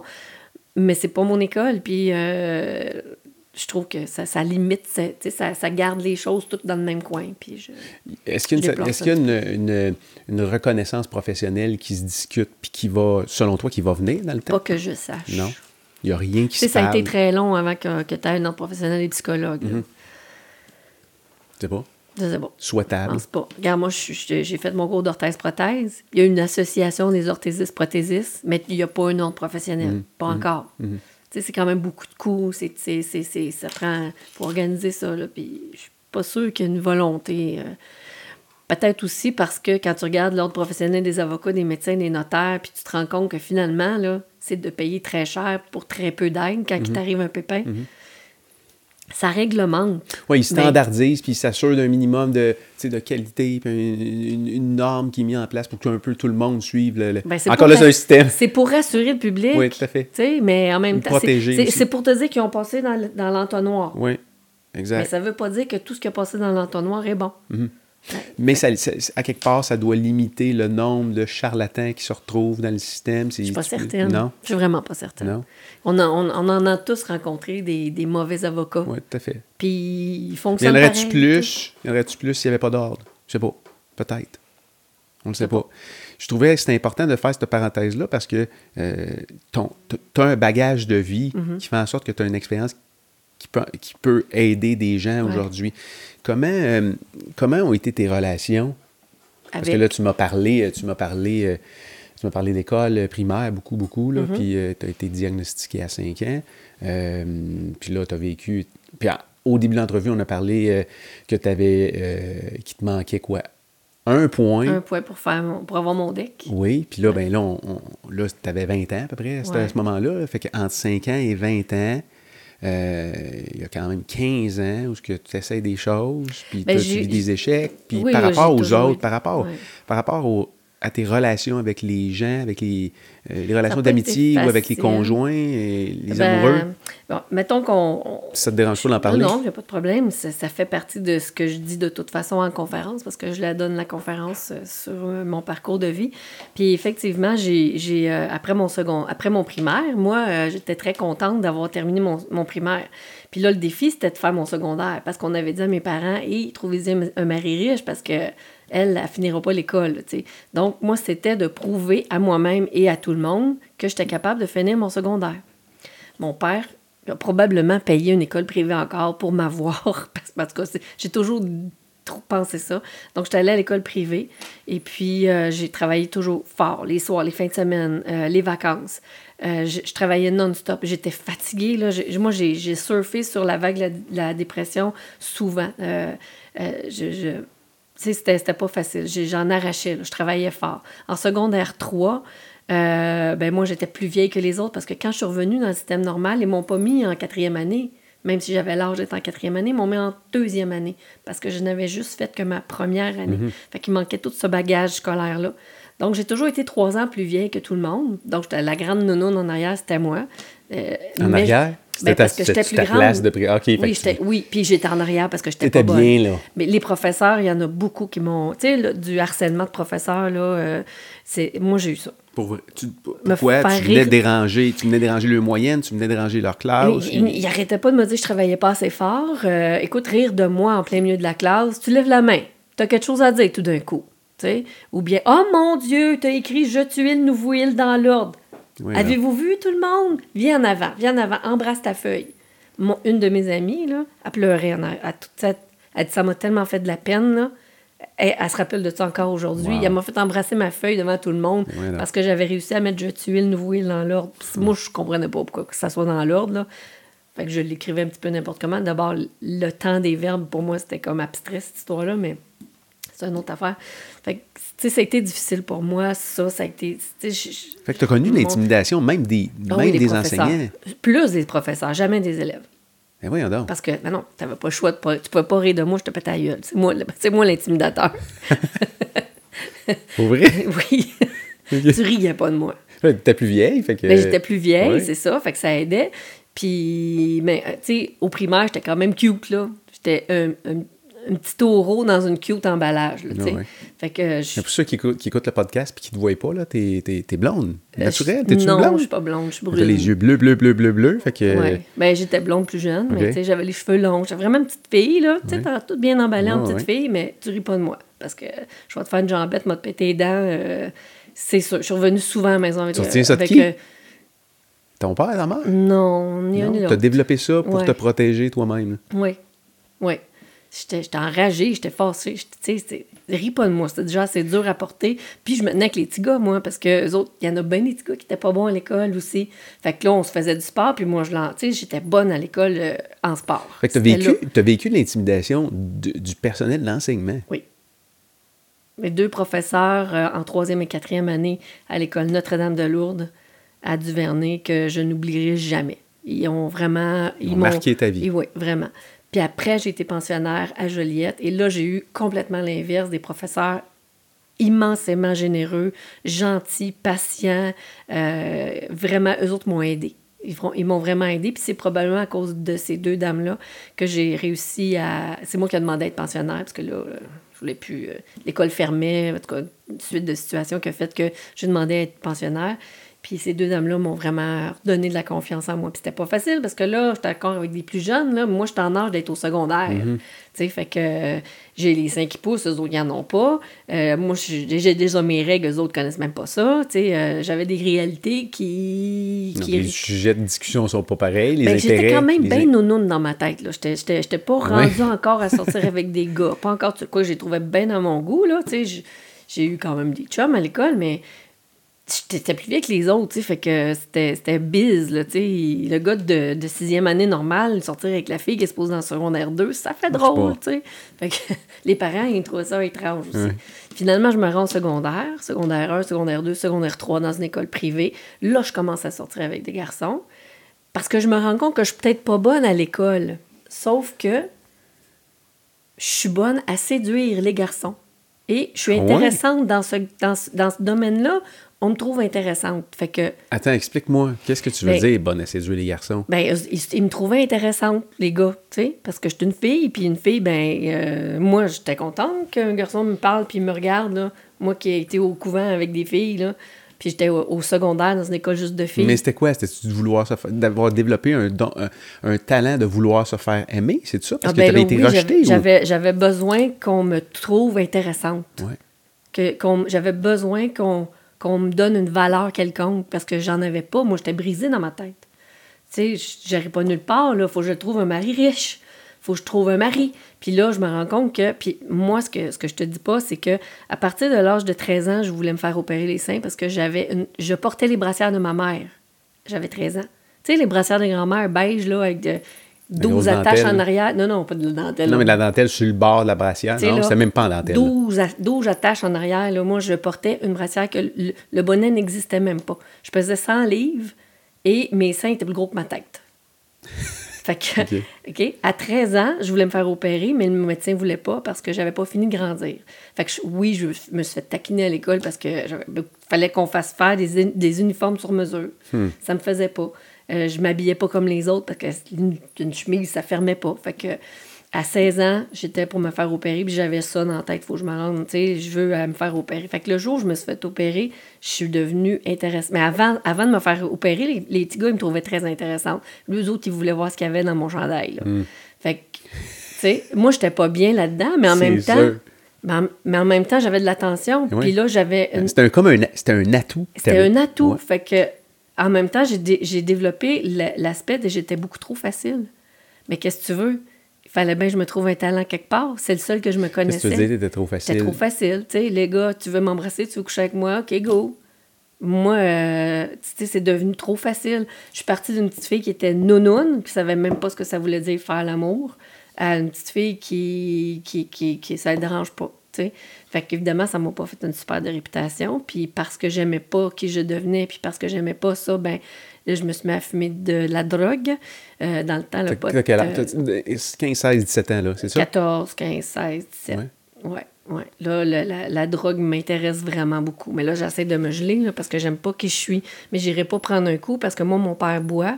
Et puis, j'aime pas qui il devient quand il boit. Fait que euh, l'alcool, c'est out. Mais le pot, je trouvais ça très facile, puis très plaisant, puis très, ça très satisfaisait. J'oubliais qui j'étais. Tu sais, ça, ça, ça adoucissait un Ça petit peu. atténuait. euh, ouais, c'est ça. Fait que ça, quand j'ai découvert ça, ben je me suis tenue là-dessus assez longtemps. C'est pas tout à fait ce qui a fait que j'ai été mis dehors de l'école, mais c'est tout le paquet. Là, Chez vous, excuse-moi, chez vous, je suis Chez nous, ça n'allait pas tellement bien, non, mes parce parents. est-ce que tes parents ont découvert que Non. qui tu es, qui tu devenais ou tes cachettes? Parce que là, tu dis que tu consommais de la drogue. Est-ce Ouais. qu'à un moment donné, tu t'es fait pogner? Non. Non, Non? je me suis jamais fait pogner par mes parents parce que hum, du côté de ma mère, c'est une famille plutôt peace and love. Fait que si j'en avais voulu, j'aurais pu aller du côté de ma mère pour en trouver facilement. Fait que tu vois, du côté de ma mère, c'était comme. euh, plus. C'était beaucoup plus accepté. Du côté de mon père, mais c'était la boisson. Les autres, euh, pas eux autres, mais mon père, c'était un gars qui buvait. euh, il était rarement chez nous.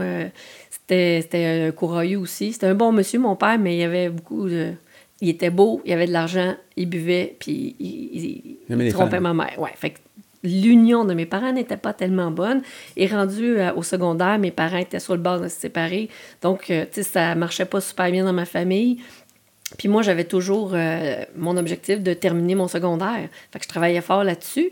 Puis mon père, malgré tous ses défauts, ben, la fin de semaine, il voulait voir mes notes, puis il voulait me faire euh, répéter mes leçons. Puis- jamais abandonné il y a- sur non, jamais. Fait que là, moi, je, fallait que je sois prête. Puis je pleurais tout le temps. J'étais hyper sensible. Puis il me disait tout le temps Arrête, t'es grand, Chris de drame. tu sais. Puis il m'envoyait dans ma chambre. Ça l'impatientait. Lui, il pensait que je travaillais pas fort puis que je voulais pas. Mais j'étais juste fatiguée, épuisée. Je travaillais non-stop pour atteindre des, des, des notes qui ne comptaient pas pour moi.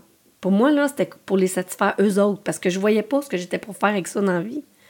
Tu sais, de toute façon, ça me prenait un mari riche. Fait que si je faisais à continuer là-dedans, là, eux autres, ils continuaient à exiger ça de moi. Fait que je me suis trouvé un chum, puis je me labine, puis euh, là, j'étais correct, tu sais. Je, je, je, surfais là-dessus. Puis à un moment donné, ben, euh, je me suis fait mettre dehors de l'école. Parce que les sœurs, c'était quand même un collège privé euh, tenu par des religieuses, ont appris que j'avais un chum et que je couchais avec, puis que je prenais de la drogue. Fait que là, ils m'ont mis dehors. Puis on dit au départ, on n'aurait jamais dû l'accepter, avoir su ce que ça ferait comme problème avec les élèves, puis parce que les autres, avaient peur je les contamine, mais on est dans une école où est-ce que les filles ont beaucoup d'argent et ils ont plus de drogue que moi.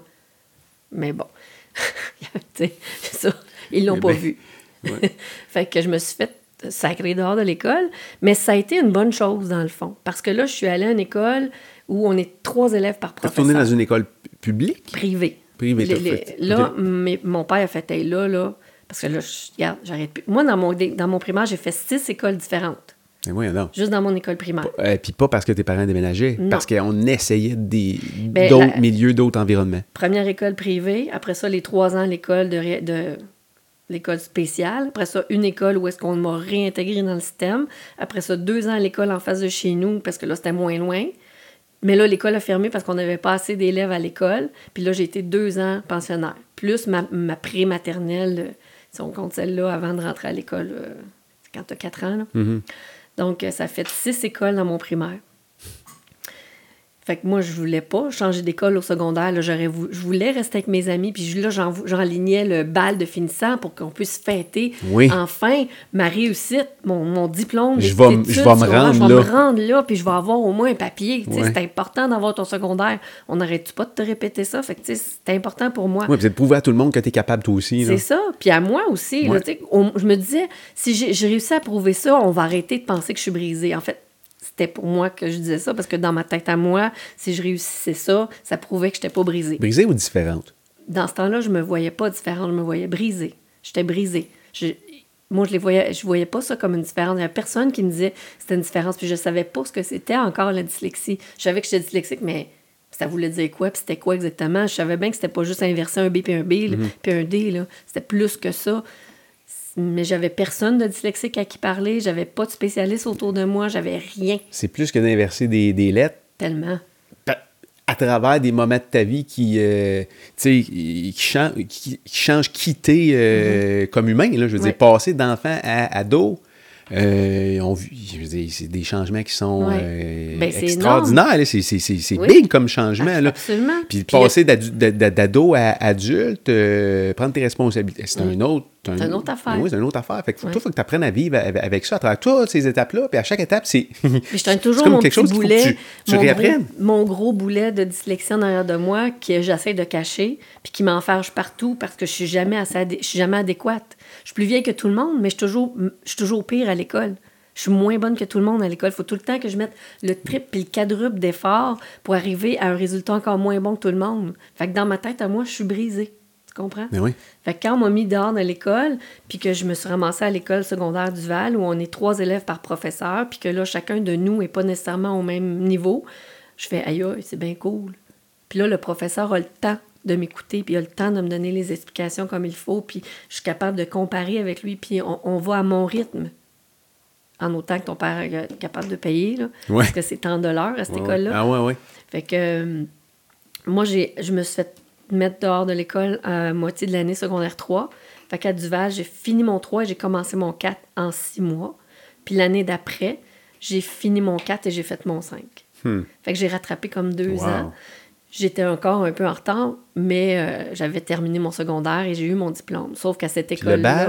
Ben, c'est ça. Pas, de- Pas de balle à cette école-là. Non. Parce qu'on est trois élèves par professeur et tout le monde est dans un niveau différent.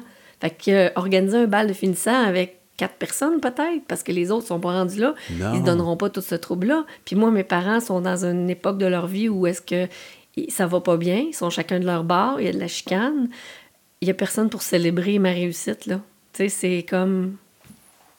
Un autre moment manqué à cause que tu es différente? Pour, pour, pour. Ben, il n'y a personne pour célébrer avec moi. C'est pas nécessairement parce que je suis différente, c'est parce que dans mon école Duval, il y en avait qui avaient été arrêtés de l'école parce qu'il avait été en cure de désintox. Donc, il y a eu plein d'autres problèmes. Il y en avait qui étaient beaucoup plus vieux. Et on était des, de tous les âges là, dans cette école-là.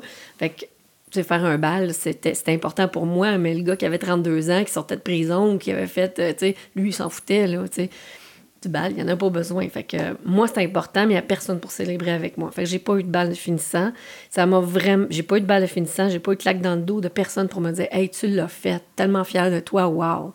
Ça m'a fait énormément de peine. Et là, euh, j'ai, j'ai, là, ben là, j'ai, pensé à me suicider. Ben, en fait, j'ai plus que pensé, mais j'ai, commencé à. J'avais gardé de mon opération parce que là, j'étais rendue à 16 ans et quelques et quelques... Ben, j'avais 17 ans. Malgré le fait que tu as réussi quelque chose, avais, tu traînais ces pensées-là avec toi? Ah oui, oui. Ben là, qu'est-ce que tu voulais que je fasse de plus, là? Pour moi, là... Fait que tu te dis, j'ai fait tous ces efforts-là, puis finalement, j'ai fait cette tentative-là. J'avais pas encore terminé mon secondaire, mais là, je savais que j'aurais pas de balle de finissant. Fait que j'avais, j'avais 16 ans et puis je venais de me faire opérer, 16 ans et quelques mois. Là. J'avais gardé de mon opération une bouteille de pilules que j'ai pas pris du tout. J'en ai pas pris de, de, pilules pour la douleur, pas en tout. Là. Mais je me suis dit, je les garde parce que je vais m'en servir. Ils vont servir à quelque chose un jour. Fait que j'ai été au bal de finissant d'un, d'un, d'un garçon tu l'as accompagné? Je l'ai accompagné, uh-huh. mais j'ai pas eu le mien. Puis évidemment, dans ce bal de finissant-là, qu'est-ce que tu fais? Tu finis sur le banc en arrière en train de te faire tripoter. Fait que c'était encore quelque chose pour m'écraser un petit peu plus. Fait que après, ben, j'ai pensé à mon affaire, j'ai gardé, si tu digères ça, puis tu dis quand est-ce que je vais le faire et tout. Fait que j'ai ma bouteille de pilules que je garde pour ça, puis à un moment donné, j'en peux juste plus. Quand je me rends compte, j'en aurai pas de balle de finissant. Puis ma famille, ça va pas bien. Puis il y a personne qui, tu sais, s'en fout, moi, que je revienne à la maison ben gelée, il y a personne qui le voit, là. Fait que euh, j'ai décidé que c'était là que ça se passait. Fait que je me suis enfermée dans la salle de bain. Puis mon chat était à la bord de la porte, puis il grattait, grattait à la porte. Fait que là, je dis, va bien, quelqu'un va s'en rendre compte. Fait que je vais le faire rentrer pour qu'il arrête de faire du bruit. Puis là, j'ai commencé à prendre mes pilules. T'en prends pas, tu prends pas ça d'un coup, ça rentre pas. Fait que tu y vas à petite, à petite shot. Puis le chat, il me regarde. Puis il me regarde, puis il commence à se frotter sur moi, puis à ronronner, puis à me regarder, puis il me fait ça de même avec sa patte. Puis là, je commence à pleurer, puis je me dis, mais c'est qui va s'en occuper si je suis pas là parce que c'est mon minou? Puis là, ma famille se désagrège, il va être tout seul. Puis fait que là, je me sens mal pour le chat. fait que finalement. Le chat, fucking sauver ta vie, le genre. chat, il a sauvé ma vie. Pour vrai? Pour vrai. Fait que là, j'ai arrêté d'y prendre. Je commençais à me sentir un peu gelée, par exemple. Fait que j'ai jeté le reste dans, dans, la toilette, puis je me suis fait vomir, puis j'étais allée me coucher avec le chat qui a ronronné, ronronné, ben ronronné sur moi. content. Puis euh, quand je me suis réveillée, j'ai fait à partir de maintenant, je ne vais plus à l'école pour personne d'autre que moi. Si je, vois, si je continue, puis si je fais les choses, ça va être pour moi. Puis si je veux pas étudier parce que je suis fatiguée, je me couche, puis j'arrête. J'arrête de courir après le rêve de quelqu'un d'autre je m'écoute. Essayer de faire plaisir aux autres, essayer de fonctionner dans un, système qui marche pas pour toi, peut-être. Exactement. Fait que mm. là, les chums qui valaient pas la peine, puis ces affaires-là, ça m'a ça, ça carrément levé le cœur. J'ai comme dit, c'est pas cette personne-là que je suis. En dedans de moi, c'est pas ça que je suis. Euh, j'ai aussi arrêté de prendre la drogue. J'ai comme tout arrêté d'un. Tu sais, après m'être réveillée de tout ça, là, j'ai. Si je me suis dit, si je continue, je continue pour moi mais j'avais le sentiment que j'étais encore un imposteur parce que j'étais même pas capable de faire mon suicide comme il faut. Tu comprends? Comment ça. Dans ma tête, là. J'avais manqué ça aussi. Oui. C'est niaiseux, là, mais pour vrai, je me, je me suis comme jamais. Jusqu'à là pas tellement longtemps où j'ai entendu quelqu'un qui disait Mais tu sais, une tentative de suicide, ça, ça peut être aussi que tu as décidé euh, de l'arrêter. Fait là, je fais Ah. D'arrêter, excuse, d'arrêter. D'arrêter ton geste. Ouais. Tu sais, si tu décides de ne pas y aller jusqu'au bout, ça veut aussi dire que c'était une tu avais l'intention. C'est aussi un suicide. C'est une tentative. tu sais. C'est pas parce qu'on t'arrête de faire ton suicide que c'est plus une tentative que toi qui t'arrêtes. Plus ou moins, oui, oui. Ouais. Fait que je fais Ah, ah ouais. Fait que, tu sais, mais toutes ces années-là, moi, je me disais, j'étais même pas capable de me suicider comme faut. tu sais. En as-tu parlé à quelqu'un à ce moment-là? Mm, qui l'a su en premier? En fait, ma mère s'en est rendue compte. Ta mère s'en est rendue compte? Mm-hmm. Ben, parce que. Euh, dans les jours qui ont suivi, les heures ou. Euh, dans les heures qui ont suivi, parce que là, j'étais vraiment pas bien, j'étais vraiment mélangée, puis je suis tombée, puis là, elle s'est dit, voyons, qu'est-ce qui se passe? Puis là, elle a trouvé la bouteille de pelule vide, puis là, elle a dit, qu'est-ce que t'as fait? Elle m'a emmené voir un psychologue, puis, mais c'est resté entre elle et moi. Puis, puis, puis le psychologue, tu sais, ils m'ont pas gardé, là. Ils m'ont juste. dit- Là, juste qu'on sache, là, depuis ce temps-là, il y a d'autres mondes qui l'ont su. Là. Oui, oui, oui, je l'ai raconté. Il n'y a pas d'annoncer quelque chose. Non, là. non, non, non, non. Non, j'ai donné des conférences oui, là-dessus, puis là, on s'est su. Mais euh, c'est ça, fait que ma mère l'a su, mais ma famille, mon frère, ma soeur, mon père l'a probablement pas su non plus. Personne n'a su d'autre que ma mère puis moi. C'est resté entre nous deux. Fait que, euh, puis elle, elle, elle a passé plusieurs années dans sa vie à cause que mon père était tellement infidèle, que c'était difficile aussi pour elle. Là, Elle- il était pas tellement là, mon père. Elle, a, elle a compris mon geste, si tu veux, puis on s'est tenu, en- on s'est remonté beaucoup. J'ai compris beaucoup des faiblesses de ma mère en analysant mon cas à moi. Puis euh, elle comprenait ma détresse, puis elle comprenait parce qu'elle elle m'a accompagnée toute, toute, ma vie dans, dans mes efforts de, de, réussite. Là. Elle a toujours été là. C'était elle qui me faisait faire mes devoirs le soir. C'est elle qui voyait que j'avais pas de, de récréation. C'est elle qui répondait aux professeurs à l'école. Elle savait tout ça. Puis elle était découragée, mais en même temps, mon père était tellement exigeant. C'était une compétition difficile. Fait que, euh, elle m'a compris. En même temps qu'elle était déçue, puis elle avait de la peine que j'avais fait ça, mais elle m'en a jamais voulu. Tu sais, Elle m'a jamais dit t'aurais pas dû, puis tout ça. Mais non, mais Fait que ça, ça fait que c'est resté entre elle et moi pendant longtemps, jusqu'à temps que moi, je décide d'en parler. Elle est décédée euh, parce que finalement, j'étais allée au cégep. Je me suis inscrite, en, en- comme je disais au départ, euh, en psychologie. Ensuite, je suis allée en orthèse-prothèse. Et l'affaire, c'est que dans ma deuxième année d'orthèse-prothèse, ma mère a eu un cancer. Puis euh, un cancer de la peau. Puis je m'en suis occupée pendant une grande partie. Puis évidemment, son décès était. Pas évidemment, mais son décès euh, est, arrivé vers la fin de ma deuxième année de cégep. Puis là, je n'étais pas capable de me concentrer à mes examens. Là, c'était difficile. Donc, j'ai demandé à mes professeurs est-ce que je, je peux pas faire mes examens cette année? Je vais les reprendre à la prochaine session en rentrant en septembre parce que là, ma mère est en train de décéder puis j'ai pas la tête à ça. Fait qu'ils m'ont tous dit ben oui, il n'y a pas de problème. Donc, je me suis occupée de ma mère, j'ai vécu mon deuil et l'année d'après, je suis revenue à l'école, j'ai commencé ma session, j'ai réétudié en même temps pour faire mes examens que j'avais pas fini l'année d'avant et j'ai continué mon année pour qu'à la fin de la troisième année, il me manque un point et qu'on ne me le donne pas. Puis là, il savait, je, tu sais, je veux dire, j'étais allée voir mon... Je pense pas, je l'ai pas dit que j'étais dyslexique. De toute façon, ça changeait rien, tu sais. Mais il savait que j'avais eu à faire le double d'efforts en début d'année. Puis orthèse-prothèse, c'est un très gros programme. Il y a beaucoup de pathologies, euh, il y a beaucoup de mathématiques, il y a beaucoup de... de- de- de- euh, des trucs très, très, très, très... euh, du, beaucoup de par cœur. Puis je sais pas pourquoi, mais me rappeler du par cœur en médical, j'ai pas de misère. Hein? J'ai pas de misère Non, du tout. voyons donc. Je suis pas capable de dire pourquoi. D'après moi, dans, dans cette partie-là de mon cerveau, là, j'ai bien, bien des petites colonnes. Non. Ils sont toutes dans ce bout-là. Ils sont toutes là, mais j'ai pas de misère. J'ai Le- une le- amie qui a étudié avec, avec qui j'ai habité pendant euh, que j'étais à l'université, qui Ouais. étudiait en pharmacie. Et c'était du par cœur à Ouais, tous les le cours, des grosses briques, là, Ouais. puis à prendre des médicaments, puis des composés chimiques. J'en revenais pas comment elle pouvait retenir fou, tout ça. Elle se hein? bourrait de café, elle passait des nuits, des nuits à se bourrer de crâne. Puis, euh, mais tu as eu de la facilité. Ben, J'ai pas eu de la facilité avec les mathématiques, qui avait avec ça l'électricité tout ça, parce que les, les prothèses, il y en a beaucoup qui sont électriques, puis on a une partie électrique. Mais tout ce qui a trait à la médecine, au médical, Terme au médical, corps humain, ah ouais. et la- oui, ça, j'ai pas de C'est étrange. C'est bien bizarre. Wow, Je peux pas l'expliquer. C'est la seule partie de mon cerveau qui est normale, d'après moi. c'est incroyable. Ouais. Comment s'est passé le, ton expérience du marché du travail? Parce que là, on a parlé beaucoup de tes difficultés au niveau euh, d'apprentissage, au niveau de l'école, à obtenir tes, tes- tes papiers. Ouais.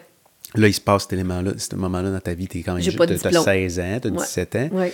Euh, J'ai un diplôme de secondaire, mais c'est tout. tu. Comment s'est passé les années qui ont. Tu sais, comme. Ben, j'ai décidé de rester à la maison avec les enfants. Je me suis dit, garde, c'est là-dedans, je suis bonne, puis euh, je veux pas donner mes bébés à quelqu'un que je connais pas. Fait que je ça, ça a demandé beaucoup de sacrifices parce que, comme, comme je te disais, on n'était pas riches. Mais je suis restée 10 ans à la maison avec les enfants, Mhm. à faire euh, de la, un petit peu de garderie, puis euh, j'ai vendu des produits à vendre, j'ai j'ai Ouais. fait une coupe d'affaires de même. Euh, mais euh, j'étais très fière de moi parce que mes enfants, ils étaient polis, ils étaient instruits, ils allaient bien à l'école, malgré que j'ai une de mes enfants qui est, est un, est peu dyslexique, puis elle est plutôt lunatique aussi. Euh, mais tu sais, à part de ça, j'ai des bons enfants, là, dynamiques, heureux. euh, je faisais des repas sains, tu sais. c'est- Puis j'étais tout le temps là. Il n'y a personne d'autre que moi qui le voit comment je suis bonne. Il n'y a pas de boss pendant que j'étais à la maison pour me dire Waouh, une bine, là, pour dire Hey, tu fais une maudite bonne job. encore pas de reconnaissance par rapport à ce que tu faisais Ben, ou qui t'étais. Oui, ben je me faisais aussi juger parce que je restais à la Ben maison. oui, paresseuse. Eh oui. tu vas pas travailler? Hey, Tu te fais, pour- tu te fais vivre. tu te fais vivre, Oui. tu restes à la maison. Puis, puis mon ami qui avait trouvé ça tellement triste là, que, le, que le prof me fasse embrasser ma feuille, est toujours mon ami. Puis elle me dit Voyons, Nathalie, mais tu sais, tu, tu, manques des, des opportunités, tu te développes pas. Puis, tu sais, j'étais toute seule dans un rang à Saint-Eustache. Affirme-toi comme femme. Ouais, puis, euh, j'étais au bout du Ouais. rang, moi, à Saint-Eustache, j'avais même pas d'auto. Puis, tu sais, dans le temps, pas de cellulaire, ça n'existait pas, pas d'ordinateur. Fait que j'étais vraiment dans le champ avec mon auto, puis mes enfants. Puis, pour aller à l'épicerie, il fallait que j'attende que mon chum me revienne parce qu'on n'avait pas deux autos. Puis, si le médecin, si, j'avais besoin d'aller chez le médecin, ben là, mon chum, il revenait du travail, puis là, j'allais chez le médecin. C'était, j'étais toute seule. Genre, j'avais des voisines dans ce temps-là. Là, fait que je me suis fait un cercle d'amis qui venaient aussi me raconter leurs affaires, puis je peaufinais ma technique sans le savoir, là, mais... euh, fait que c'est ça. Je restée 10 ans à la maison, puis euh, un moment donné, mon chum est allé travailler en, en République dominicaine, puis là, j'ai eu l'auto pendant qu'il Oh. est parti. Puis là, je fais Ah, c'est quand même le fun d'avoir une auto, hein? J'ai décidé de retourner travailler à ce moment-là. Quand il est revenu, j'ai dit Ouais, moi, moi, je pense que j'ai fait le tour de la maman à la maison. Peut-être que je peux mettre mes, mes connaissances Au service, au service. de quelqu'un. Puis mes amis qui avaient des laboratoires d'orthèse-prothèse, ils me disaient, Nat, tu pourrais peut-être pas être orthésiste-prothésiste, mais t'es bonne vendeuse, puis t'es, tu sais, t'es bonne à parler avec le monde, que tu pourrais être représentante. J'ai fait, c'est pas fou, ça. Fait que je suis allée voir le laboratoire le plus proche de chez nous, qui était à l'époque CEO Saint-Eustache. Puis j'ai dit à la propriétaire, ben moi, j'aimerais ça de votre représentante. Puis il n'y avait pas de poste d'ouvert. Je dis, votre orthésiste, là, qui est en arrière, il n'a pas le temps d'avoir les cabinets de médecins puis faire la promotion de votre laboratoire. Tout ça, Je- mais moi, je suis une grande gueule et j'ai besoin de voir du monde. Puis euh, je connais l'orthèse-prothèse, même si j'ai pas mon diplôme, j'ai quand même fait trois ans. Puis Puis je suis motivé à sortir de la maison, là. Je veux sortir de la maison. je là. paye. Oui, c'est ça. je fais bon l'argent. oui, c'est ça. Fait que j'ai fait. J'ai, m'ont- elle m'a elle dit, c'est bien, elle a dit, c'est. J'ai pas pensé à ça. Fait que j'ai travaillé là pendant deux ans et demi. Puis j'étais allée. Là, il y a un autre euh, laboratoire qui, euh, qui a dit, hey, euh, commence à prendre l'espace, elle, on va l'engager. Fait que je l'ai engagé. chercher. Ouais, fait que comme ça, j'ai fait euh, une coupe de laboratoires comme ça où on est venu me chercher. Puis là, ça, ça me faisait du bien parce que si quelqu'un vient me chercher parce que je dérange, c'est parce que je fais une bonne job. Fait que ça, ça m'a fait vraiment du bien à l'ego un peu. Je me suis dit, oh, j'ai peut-être trouvé une petite place où est-ce que je suis bonne. Puis éventuellement, le dernier laboratoire pour qui j'ai travaillé a été acheté et j'étais la, la première partie. Ça faisait mon affaire parce que là, j'étais plus dans une place où je faisais du maintien à domicile. Puis le maintien à domicile, c'est aller dans les, résidences de personnes avec un ergothérapeute, faire essayer des lits électriques, puis des trucs comme ça. Puis moi, j'étais le déménageur aussi, tu sais. Fait que une chance que j'étais une fille sportive, c'est moi qui les, les en acier ces affaires-là en pièces détachées, puis des fois c'est rue Saint-Denis les escaliers comme ça en hiver une poche Tu de montais hockey. ça en haut toi-même? montais les, oui, les pièces par pièce. Là, Puis on essayait euh, le levier, puis euh, tu sais, les toiles pour, euh, qui vont avec les leviers. Mhm. de C'est pesant, ça. Fait j'avais une poche de hockey remplie de ça. Les matelas. Fallait que je transporte des matelas pour faire essayer ça chez un autre. Fait que je me promenais. Fait que le matin, j'étais habillée en popoune pour aller voir les médecins puis leur apporter des pads de prescription pour leur dire de travailler avec nous autres. les jeans. Puis l'après-midi, je me changeais dans la van ou à l'entrepôt, puis là, je me mettais en salle pour aller transporter puis la graisse, puis les appartements qui sont pas toujours puis installer des élévations de toilettes, des affaires de même. J'avais hâte de, finir ça, là, mais en tout cas, ça a bien tombé. Je me suis fait, euh, je me suis fait remercier, puis là, j'ai envoyé mon CV dans une firme de recrutement de personnel qui ont dit Moi, j'aimerais ça t'engager. Tu as une expérience dans le médical, puis tu es une bonne vendeuse. Ben, j'ai dit que je vois pas le rapport, mais tu vas vendre du monde dans le médical. Fait que là, ils s'attendaient de moi que je place des infirmières vu que je connaissais le milieu de, la- de- de la- médical. Fait je dis, ben, essayer ça, tu sais, ça a l'air intéressant. Donc, euh, j'avais plus de déménagement à faire. Je m'en allais au centre-ville habillée en propre toute la journée, puis je vendais des infirmières. Ce que j'ai très bien fait, ça a l'air, parce que mon département a monté en flèche. Mais moi, je vendais pas, je, je, je plaçais pas des infirmières de façon temporaire, parce que ça, j'aimais vraiment pas ça. À l'époque, l'hôpital t'appelait, disait j'ai besoin de deux infirmières à l'urgence, deux ce soir, deux demain matin. Fait que là, tu partais sur ton téléphone puis t'appelais toutes les infirmières dans ta banque de données pour en trouver deux. Puis là, quand tu rappelais l'hôpital, ils disaient Ah, trop tard, on a trouvé. Fait que tu as passé toute ta journée à trouver du monde qui a plus besoin. Fait que j'aimais pas ça, ce principe-là. Je trouvais que c'était très peu productif. Fait que j'ai dit Moi, je vais faire autre chose. J'ai vu qu'il y a plein d'offres de postes d'infirmières partout, puis on a une grosse banque d'infirmières ici. Fait que je vais toute l'appeler celles qui seraient prêtes à accepter des postes permanents au lieu d'être temporaires. Puis on va aussi faire des annonces pour trouver des infirmières qui seraient prêtes à combler ces postes-là. Puis moi, je vais leur. Je vais, comme un chasseur de tête, si tu veux. Fait qu'ils m'ont dit, OK, essaye. Puis si ça marche, c'est beau. Puis ça a marché. Puis ça a très bien marché. Mais c'est là que je me suis rendu compte que je faisais du coaching. Parce que quand les infirmières venaient dans mon bureau, je leur posais vraiment plein de questions, comme quand je vendais un, fa- un fauteuil roulant. Moi, j'avais besoin de savoir quel était mon produit et à qui ça s'adressait. Oui, puis là, ces gens-là, ils devaient s'ouvrir à toi puis te je- raconter plein Moi, je leur choses. demandais qu'est-ce qui t'a poussé à aller euh, Ben ouais. en, en service infirmier, qu'est-ce que, tu sais, dans quel milieu tu t'épanouis le plus, quel genre de clientèle t'aimes mieux? Puis là, je posais des questions qui s'étaient jamais faites poser auparavant. Puis là, il fait, hey, là, tu me. Vraiment, tu me. Tu sais, là, ils découvraient des choses sur eux. Puis moi, ça m'aidait à bien placer mon personnel. Là, je demandais les mêmes questions au propriétaire de l'endroit où il, où il y avait besoin d'un employé. Puis il me dit, mais jamais personne ne m'a posé toutes ces questions-là. Ça sert à Fait que toi, ces questions-là, ils venaient de tes- carrément de tes facultés à voir, à voir la forêt. Là. Oui. Tu, tu moi, je fais le meilleur match. Ouais. Ça, c'est clair. Puis ma, ma, ma capacité à vendre, je suis une- quand même une bonne vendeuse, tu sais. Je suis pas capable de compter, mais je suis capable de te vendre un frigidaire. Ouais, c'est ça. Je sais pas combien il va coûter, mais je vais te le vendre. C'est pas grave. Quand tu vas sortir, tu vas t'en foutre du T'en as besoin, oui, c'est ça. C'est le meilleur frigidaire au monde. Ça. Ce que je comprends, euh, c'est que ton expérience du marché du travail a, a pas. euh, a aucun rapport avec ton expérience que tu as vécue euh, dans, dans le monde de sais, Mm. dans l'éducation, à, l'école. Il y en a un qui a été très, très traumatisant, très stressant, Ouais, très. Mais je voulais plus vivre ça. Moi, les fois où j'ai perdu mon emploi, les gens me disaient tout le temps Mon Dieu, ça a tellement pas de l'air à te déranger. Je, je disais tout le temps Non, il y a quelque chose de mieux qui s'en vient. Ouais. Parce qu'à chaque fois que j'ai eu un coup d'en face, la fois d'après, il y a eu de quoi de mieux. Jusqu'à temps, ben, depuis le, depuis le jour où j'ai décidé de, de faire les choses juste pour moi, tu, me- tu me dis, ben, on, on te garde plus. C'est parce que je vais aller ailleurs. Puis je le sais qu'il y a quelque chose de mieux pour moi. Je sais que je vais je sais que j'ai des capacités qui, tu sais, Oui, puis c'est à travers l'adversité, Ben oui. puis les échecs, puis les difficultés que tu as développées, cette, cette, cette résilience-là. là. Moi, je trouve qu'on vit dans une société qui est un peu... On est confortable dans tout, puis aussitôt Ouais. qu'arrive un échec, c'est la fin du... Non, mais c'est la fin du monde.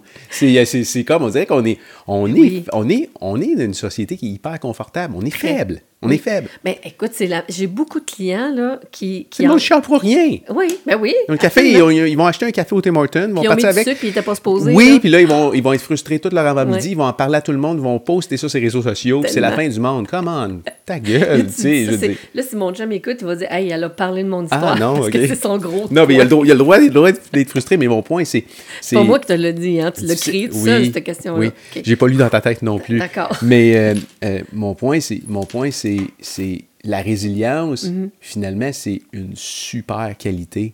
C'est très utile. Ben c'est oui. très utile. Tu peux aller n'importe où, tu peux défoncer n'importe quelle porte. Mm-hmm. Puis tu es un exemple vivant de transformer des difficultés en, à quelque part en, en opportunité. Ouais. Parce que cette résilience-là te permet euh, d'avoir à quelque Ben, part tout ce que tu veux ou réussir tout ce que tu veux, entre guillemets. Là, tu peux Ah réussir. non, tout ce que tu veux. Ouais. Moi, je dirais jusque-là. En fait, moi, je dirais aux gens vis un échec puis vis-les vite. Accepte-les. Oui. Dépêche-toi d'avoir des échecs dans ta vie. C'est important. C'est de même que tu grandis. Il y a un enfant qui apprend à marcher, là. Il faut qu'il tombe pour se relever, pour apprendre. Mais tu n'as pas l'impression qu'il faut être bon, vite, toujours.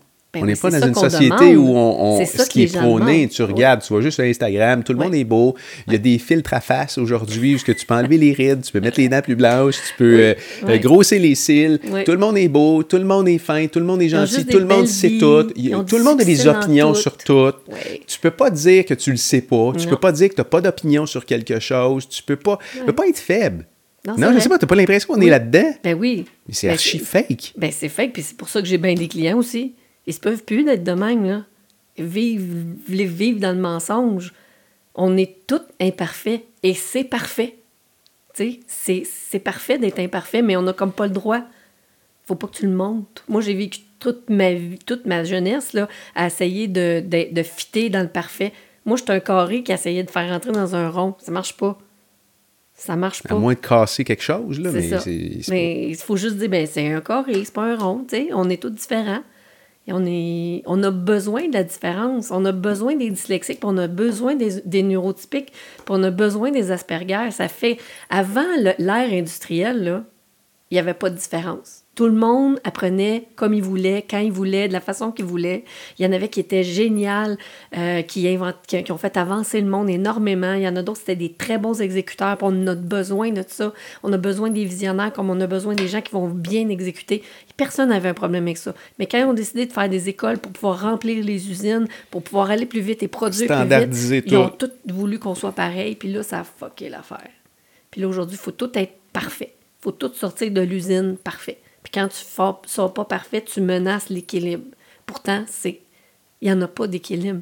Tu peux pas avancer la société avec un équilibre. Eh, OK, l'équilibre social, là, où est-ce qu'il y a la cohérence, puis euh, l'anarchie, ça avance pas, là, mais quoi que l'anarchie, ça fait avancer certaines fait. choses, tu sais, Mhm. quand même. Mais c'est ça. On a besoin de tout ça. Tout essayer de mettre pareil, c'est une pression énorme, inutile, complètement farfelue de je sais pas pourquoi qu'on veut ça. Euh, essayer que tous les enfants performent à l'école d'une certaine façon, puis dans, dans un certain laps de temps, c'est ça. Regarde, de- depuis que depuis que l'école existe, qu'on prouve que ça marche pas. Puis là, il va dire oui, mais la majorité, ça marche. Oui, c'est ça, c'est ça, j'allais dire. Oui, mais ça fonctionne pour, Pour la, la major- majorité. Pour la majorité. Mais, Mais qu'est-ce que tu fais des talents de ceux qui se retrouvent dans. Pas la majorité qui Imagine- se retrouvent à côté, des talents perdus. C'est du potentiel écoute, humain il y a eu qui. une, ex- une expérience mis qui a été faite. Exact. Il y a une expérience qui a été faite en Angleterre. Ils ont fait un faux magasin, de, de- une, fausse banque de sperme de dyslexiques. Ils ont mis ça. Dyslexic Sperm Bank. Puis là, les gens passaient devant, puis ils ça, ils ont dit Wow, qu'est-ce que c'est ça? Ils sont bien niaiseux. Puis il y a quelqu'un qui est sorti dans la rue, puis il a dit Mais qu'est-ce que vous en pensez de notre. Il y a des gens qui étaient complètement hors d'eux autres. Voyons donc, c'est quoi cette idée-là? C'est ridicule. Vous, si on vous annonçait, si vous étiez capable de, de, de savoir que votre enfant était dyslexique avant sa naissance, qu'est-ce que vous feriez? Ben, peut-être que je le garderais pas. Mais tu parles de Puis ça, j'ai pas j'ai lu dernièrement, il n'y a, pas- y a pas une banque de sperme qui ont fait disparaître, qui ont fait des tests pour trouver Je sais pas. des dyslexiques dans une banque de sperme. Ils ont fait disparaître ces. ces, Ben, euh, je sais pas, mais quand tu rentrais dans cette fausse banque-là, il y avait un livre avec plein de photos de dyslexiques Oui. célèbres. Puis là, les gens ils disaient ton enfant que tu veux éliminer s'il est dyslexique, il pourrait être euh, Léonard de Vinci, il pourrait être euh, euh, Da- euh, Steven Spielberg, il pourrait être Charles Branson, il pourrait être Einstein. Puis là, les gens faisaient ils sont tous dyslexiques?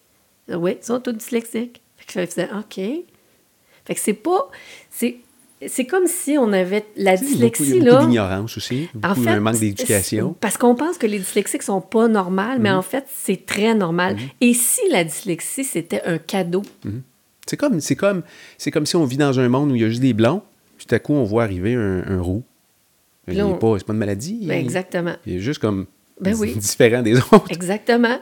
Puis il va fonctionner pareil comme tout le monde. La- il, il va être juste plus sensible au soleil, donnes, tu sais, un, un- un enfant handicapé que tu lui donnes pas de rampe, là, c'est cruel. Tu sais, tu- il y, a un handicap physique, il est dans un fauteuil roulant et tu ne lui donnes pas le- le- le- la rampe pour euh, aller dans, dans les... Dans les C'est à la bibliothèque. aller à la bibliothèque. Ben, c'est la même chose que tu fais avec un dyslexique quand tu lui donnes pas les moyens d'aller à l'école comme il faut, avec une éducation, puis les moyens pour l'aider. C'est la même chose.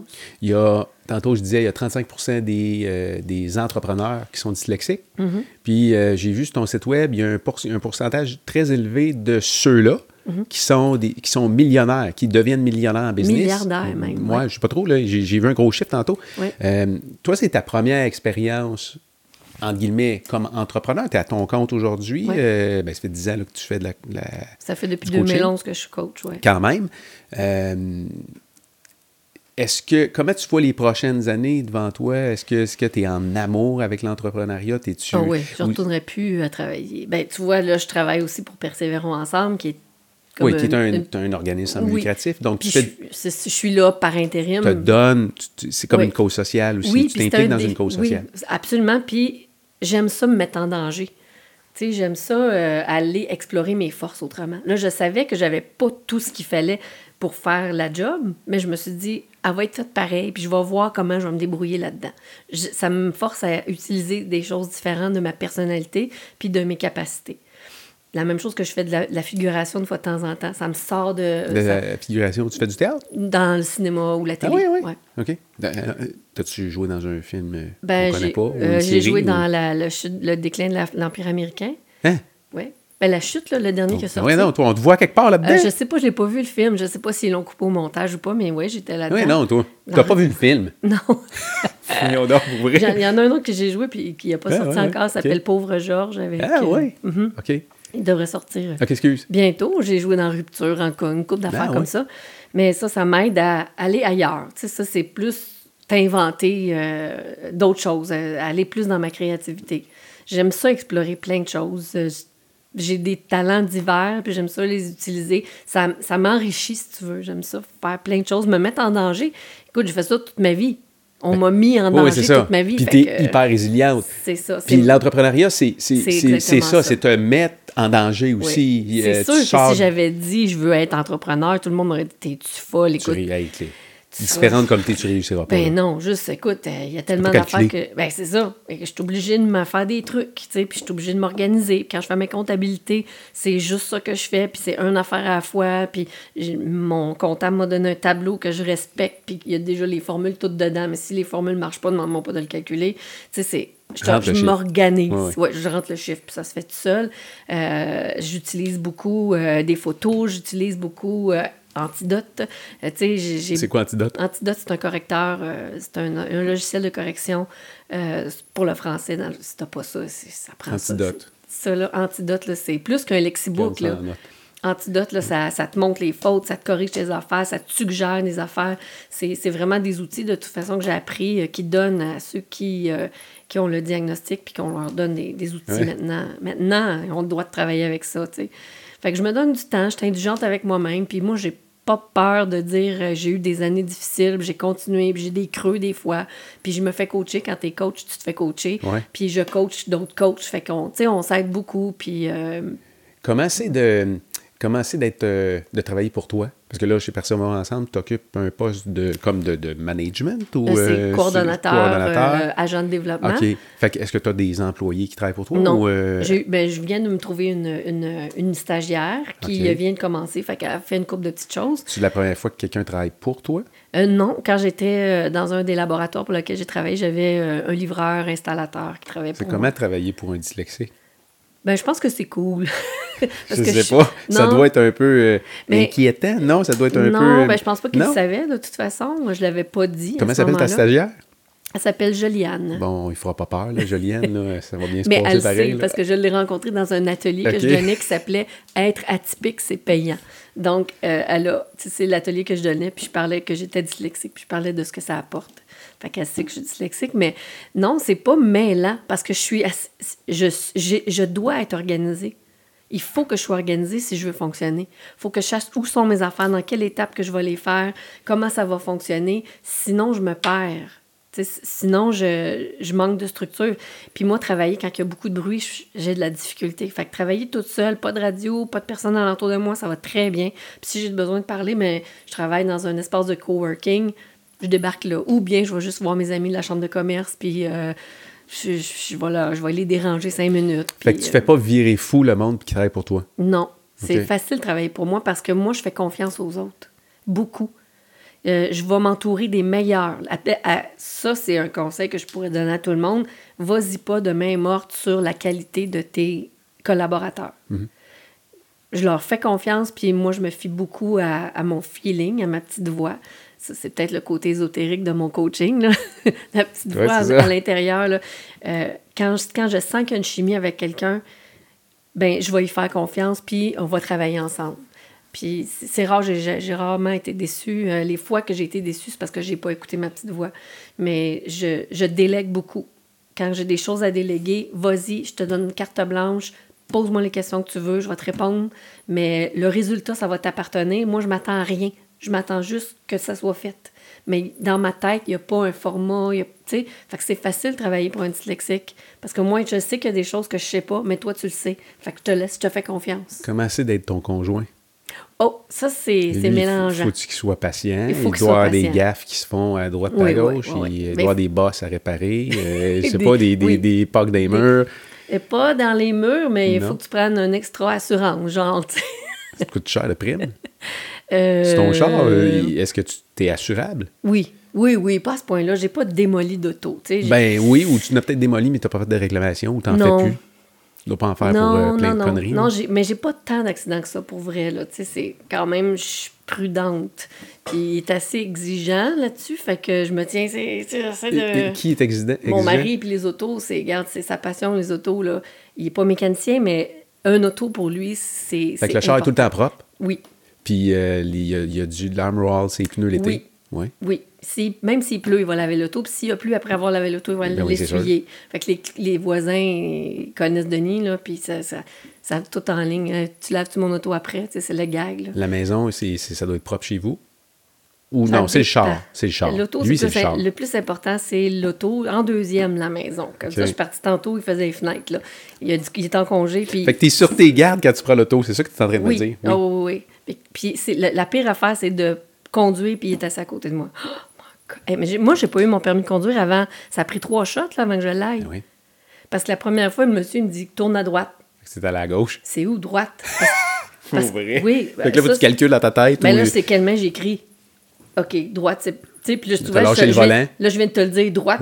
Mais tu vois, ça, c'est un typique de dyslexique. Confondre sa gauche puis sa droite puis être perdu. J'ai zéro sens de l'observation. Mais t'as ton permis aujourd'hui, c'est cool, pareil. Là. oui. T'avais quel âge que tu l'as eu? 18. Ah, Une autre victoire, c'était oui, bon. Vraiment. Mais c'est lui qui m'a fait pratiquer. Mais l'affaire, c'est que mes parents m'ont donné, donné le cours de conduite manuel. C'est beaucoup. Tu sais, j'ai un conseil à donner wow, aux parents la- de dyslexiques. Allez-y avec automatique. C'est ça. Parce que là, il faut que tu apprennes la route, faut que tu sois vigilant partout et que tu penses à tous tes mouvements. Un dyslexique, ça a de la difficulté à coordonner. Là. Puis il faut que ça pense à la droite, à la gauche, et tu sais, puis la route, il y a bien de l'information là, partout, tout le temps. Regarde en arrière, regarde ses miroirs, puis tout. Ça devait être drôle de te suivre. Oh, Quand t'étais pauvre assis dans la voiture de, de, de, de conduite, là. pauvre professeur, je sais pas. Mais finalement, quand, quand mon chum m'a fait pratiquer avec sa voiture qui était automatique, j'ai fait, ben c'est bien mieux de même. Fait que là, je dis, on va passer l'examen Ben oui. Compliquer la vie? automatique. Oui. Là, je l'ai eu, mon permis après. Mais- Nathalie, ça, ça, ça donne, pour quelqu'un qui est normal, dans la courbe, ça, Neurotypique. neurotypique, ça donne beaucoup d'espoir. Si t'es un neurotypique puis t'es assis chez vous puis que tu chiales parce que ton café était trop frais un matin, mais ta gueule, tu comprends-tu? Euh, Il y a tout- des choses pires que Il y a ça. des choses pires que ça. Euh, Qu'est-ce qui s'en vient pour toi des, des Ben, prochains mois? les- affaires euh, qui s'en viennent pour toi des prochains mois, des prochaines années? Ben oui, là, tu vois, je travaille, euh, je travaille sur un livre qui va, réla- qui va expliquer euh, mon parcours. Mhm. Le but de ça, c'est pas de rajouter une autre histoire de dyslexique ou une autre histoire de, mais j'aimerais ça que ce livre-là donne des pistes d'outils aussi à ceux qui sont dyslexiques ou à ceux qui ont un enfant dyslexique ou un conjoint ou un employé dyslexique. Je veux pas qu'il y ait un autre jeune. Moi, j'ai eu un chat pour m'empêcher de me, me suicider, mais combien qu'on n'a pas, qu'on n'a pas sauvé? Combien qui n'ont pas eu le diagnostic, parce que c'est pas obligatoire d'avoir un diagnostic, qui filent comme de la crotte, comme je me sentais, qui sont épuisés, puis qui comprennent pas, qui se sentent brisés. Tu sais, je te disais, je me sentais comme un- une, Formule 1, puis quand j'avais pas le bon, la bonne piste de course, là. Combien qu'il y en a qui se sentent de même, puis qu'ils ont juste envie de se crisser dans le mur. Je veux, je veux que cet outil-là leur serve. Oui, parce que te remettre en question sans arrêt, à un moment donné, tu tu trouves plus de voix. Ben tu- non, il d'issue, Il n'y a pas d'issue. Le site que tu parlais tantôt pour euh, peut-être les gens qui voudraient juste euh, tester, ouais, oui, Oui. ils sont dans la cloche, là. Oui, Euh, ça s'appelle? Mhm. c'est l'Institut des troubles d'apprentissage. Euh, si tu suis le lien, il y a la dyslexie, êtes-vous dyslexique, puis tu vas avoir euh, quelques questions là-dessus. Euh, il y a un super site aussi qui s'appelle Made by Dyslexia. Lui, c'est euh, c'est Charles Branson, euh, le fondateur de Virgin, Mhm.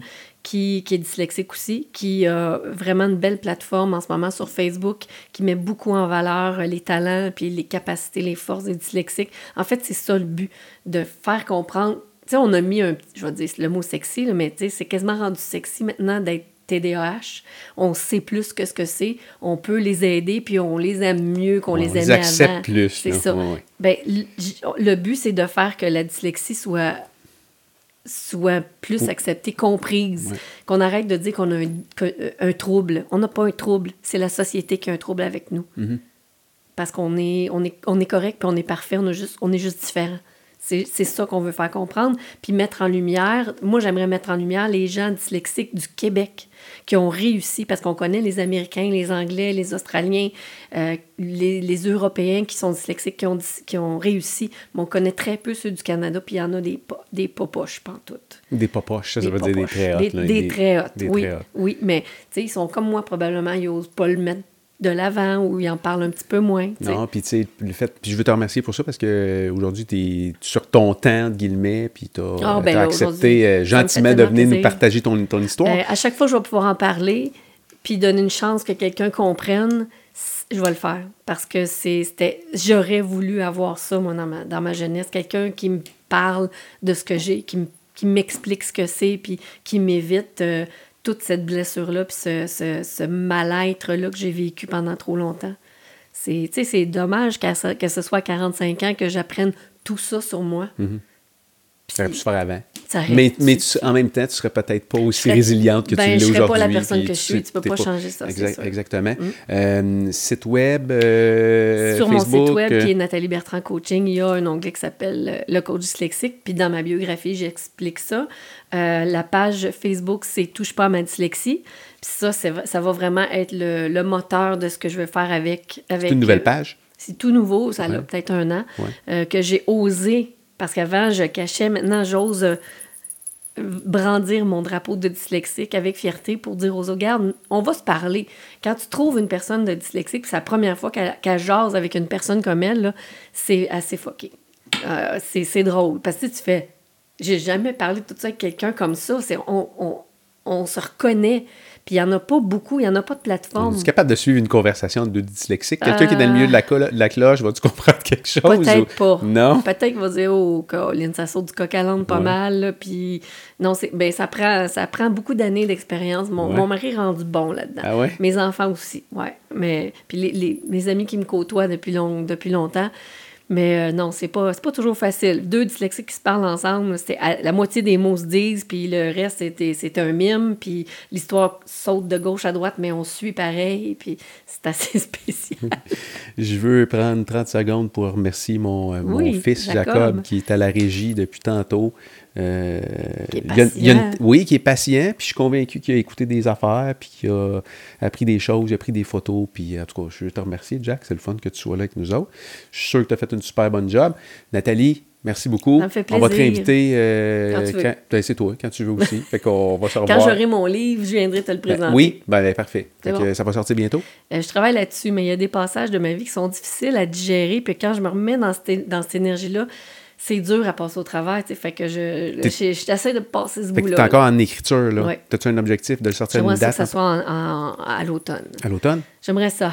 OK. Ben écoute, euh, J'aimerais on ça. va probablement se recroiser pour euh, euh, Toucher Toucher au sommet. sommet. Puis euh, c'est ça. On pourra peut-être où j'en se voir en studio là, en septembre quand tu sors Ah, ça. j'aimerais Là, que ce ça. soit chaud, le reviens en studio. Puis on, Ouais. va, on va pouvoir euh, jaser de ton livre. Parfait. Merci beaucoup d'être un passé aujourd'hui. dyslexique qui écrit un livre. C'est pas pire. C'est bon. Euh, on va être bon. capable de le suivre? J'espère. on va le faire corriger. On le passera, ouais, on le passera dans. C'est quoi le Antidote. antidote? On le- Si on le passe en antidote, on devrait être capable Ben, de le comprendre. Il devrait avoir les mots qui sont au moins au bon temps de verbe, mais je connais quelqu'un qui est très bon en, en- Correction. En correction. Hey, ça serait un bon concept de laisser le livre tel quel, rédigé par un dyslexique. Oh, les deux. Fais hein? deux Les versions. Une version Avant, pour dyslexique. Oui, c'est ça. Non? Peut-être, ce serait pas fou. Je te donne l'idée. D'accord. Salut. Salut. Nathalie. À la prochaine. Ciao, ciao. Bye. Ciao, ciao. On est dans un garage. Ah oui, c'est vrai. on se Les punch. bunch. Sa- Salut tout le monde.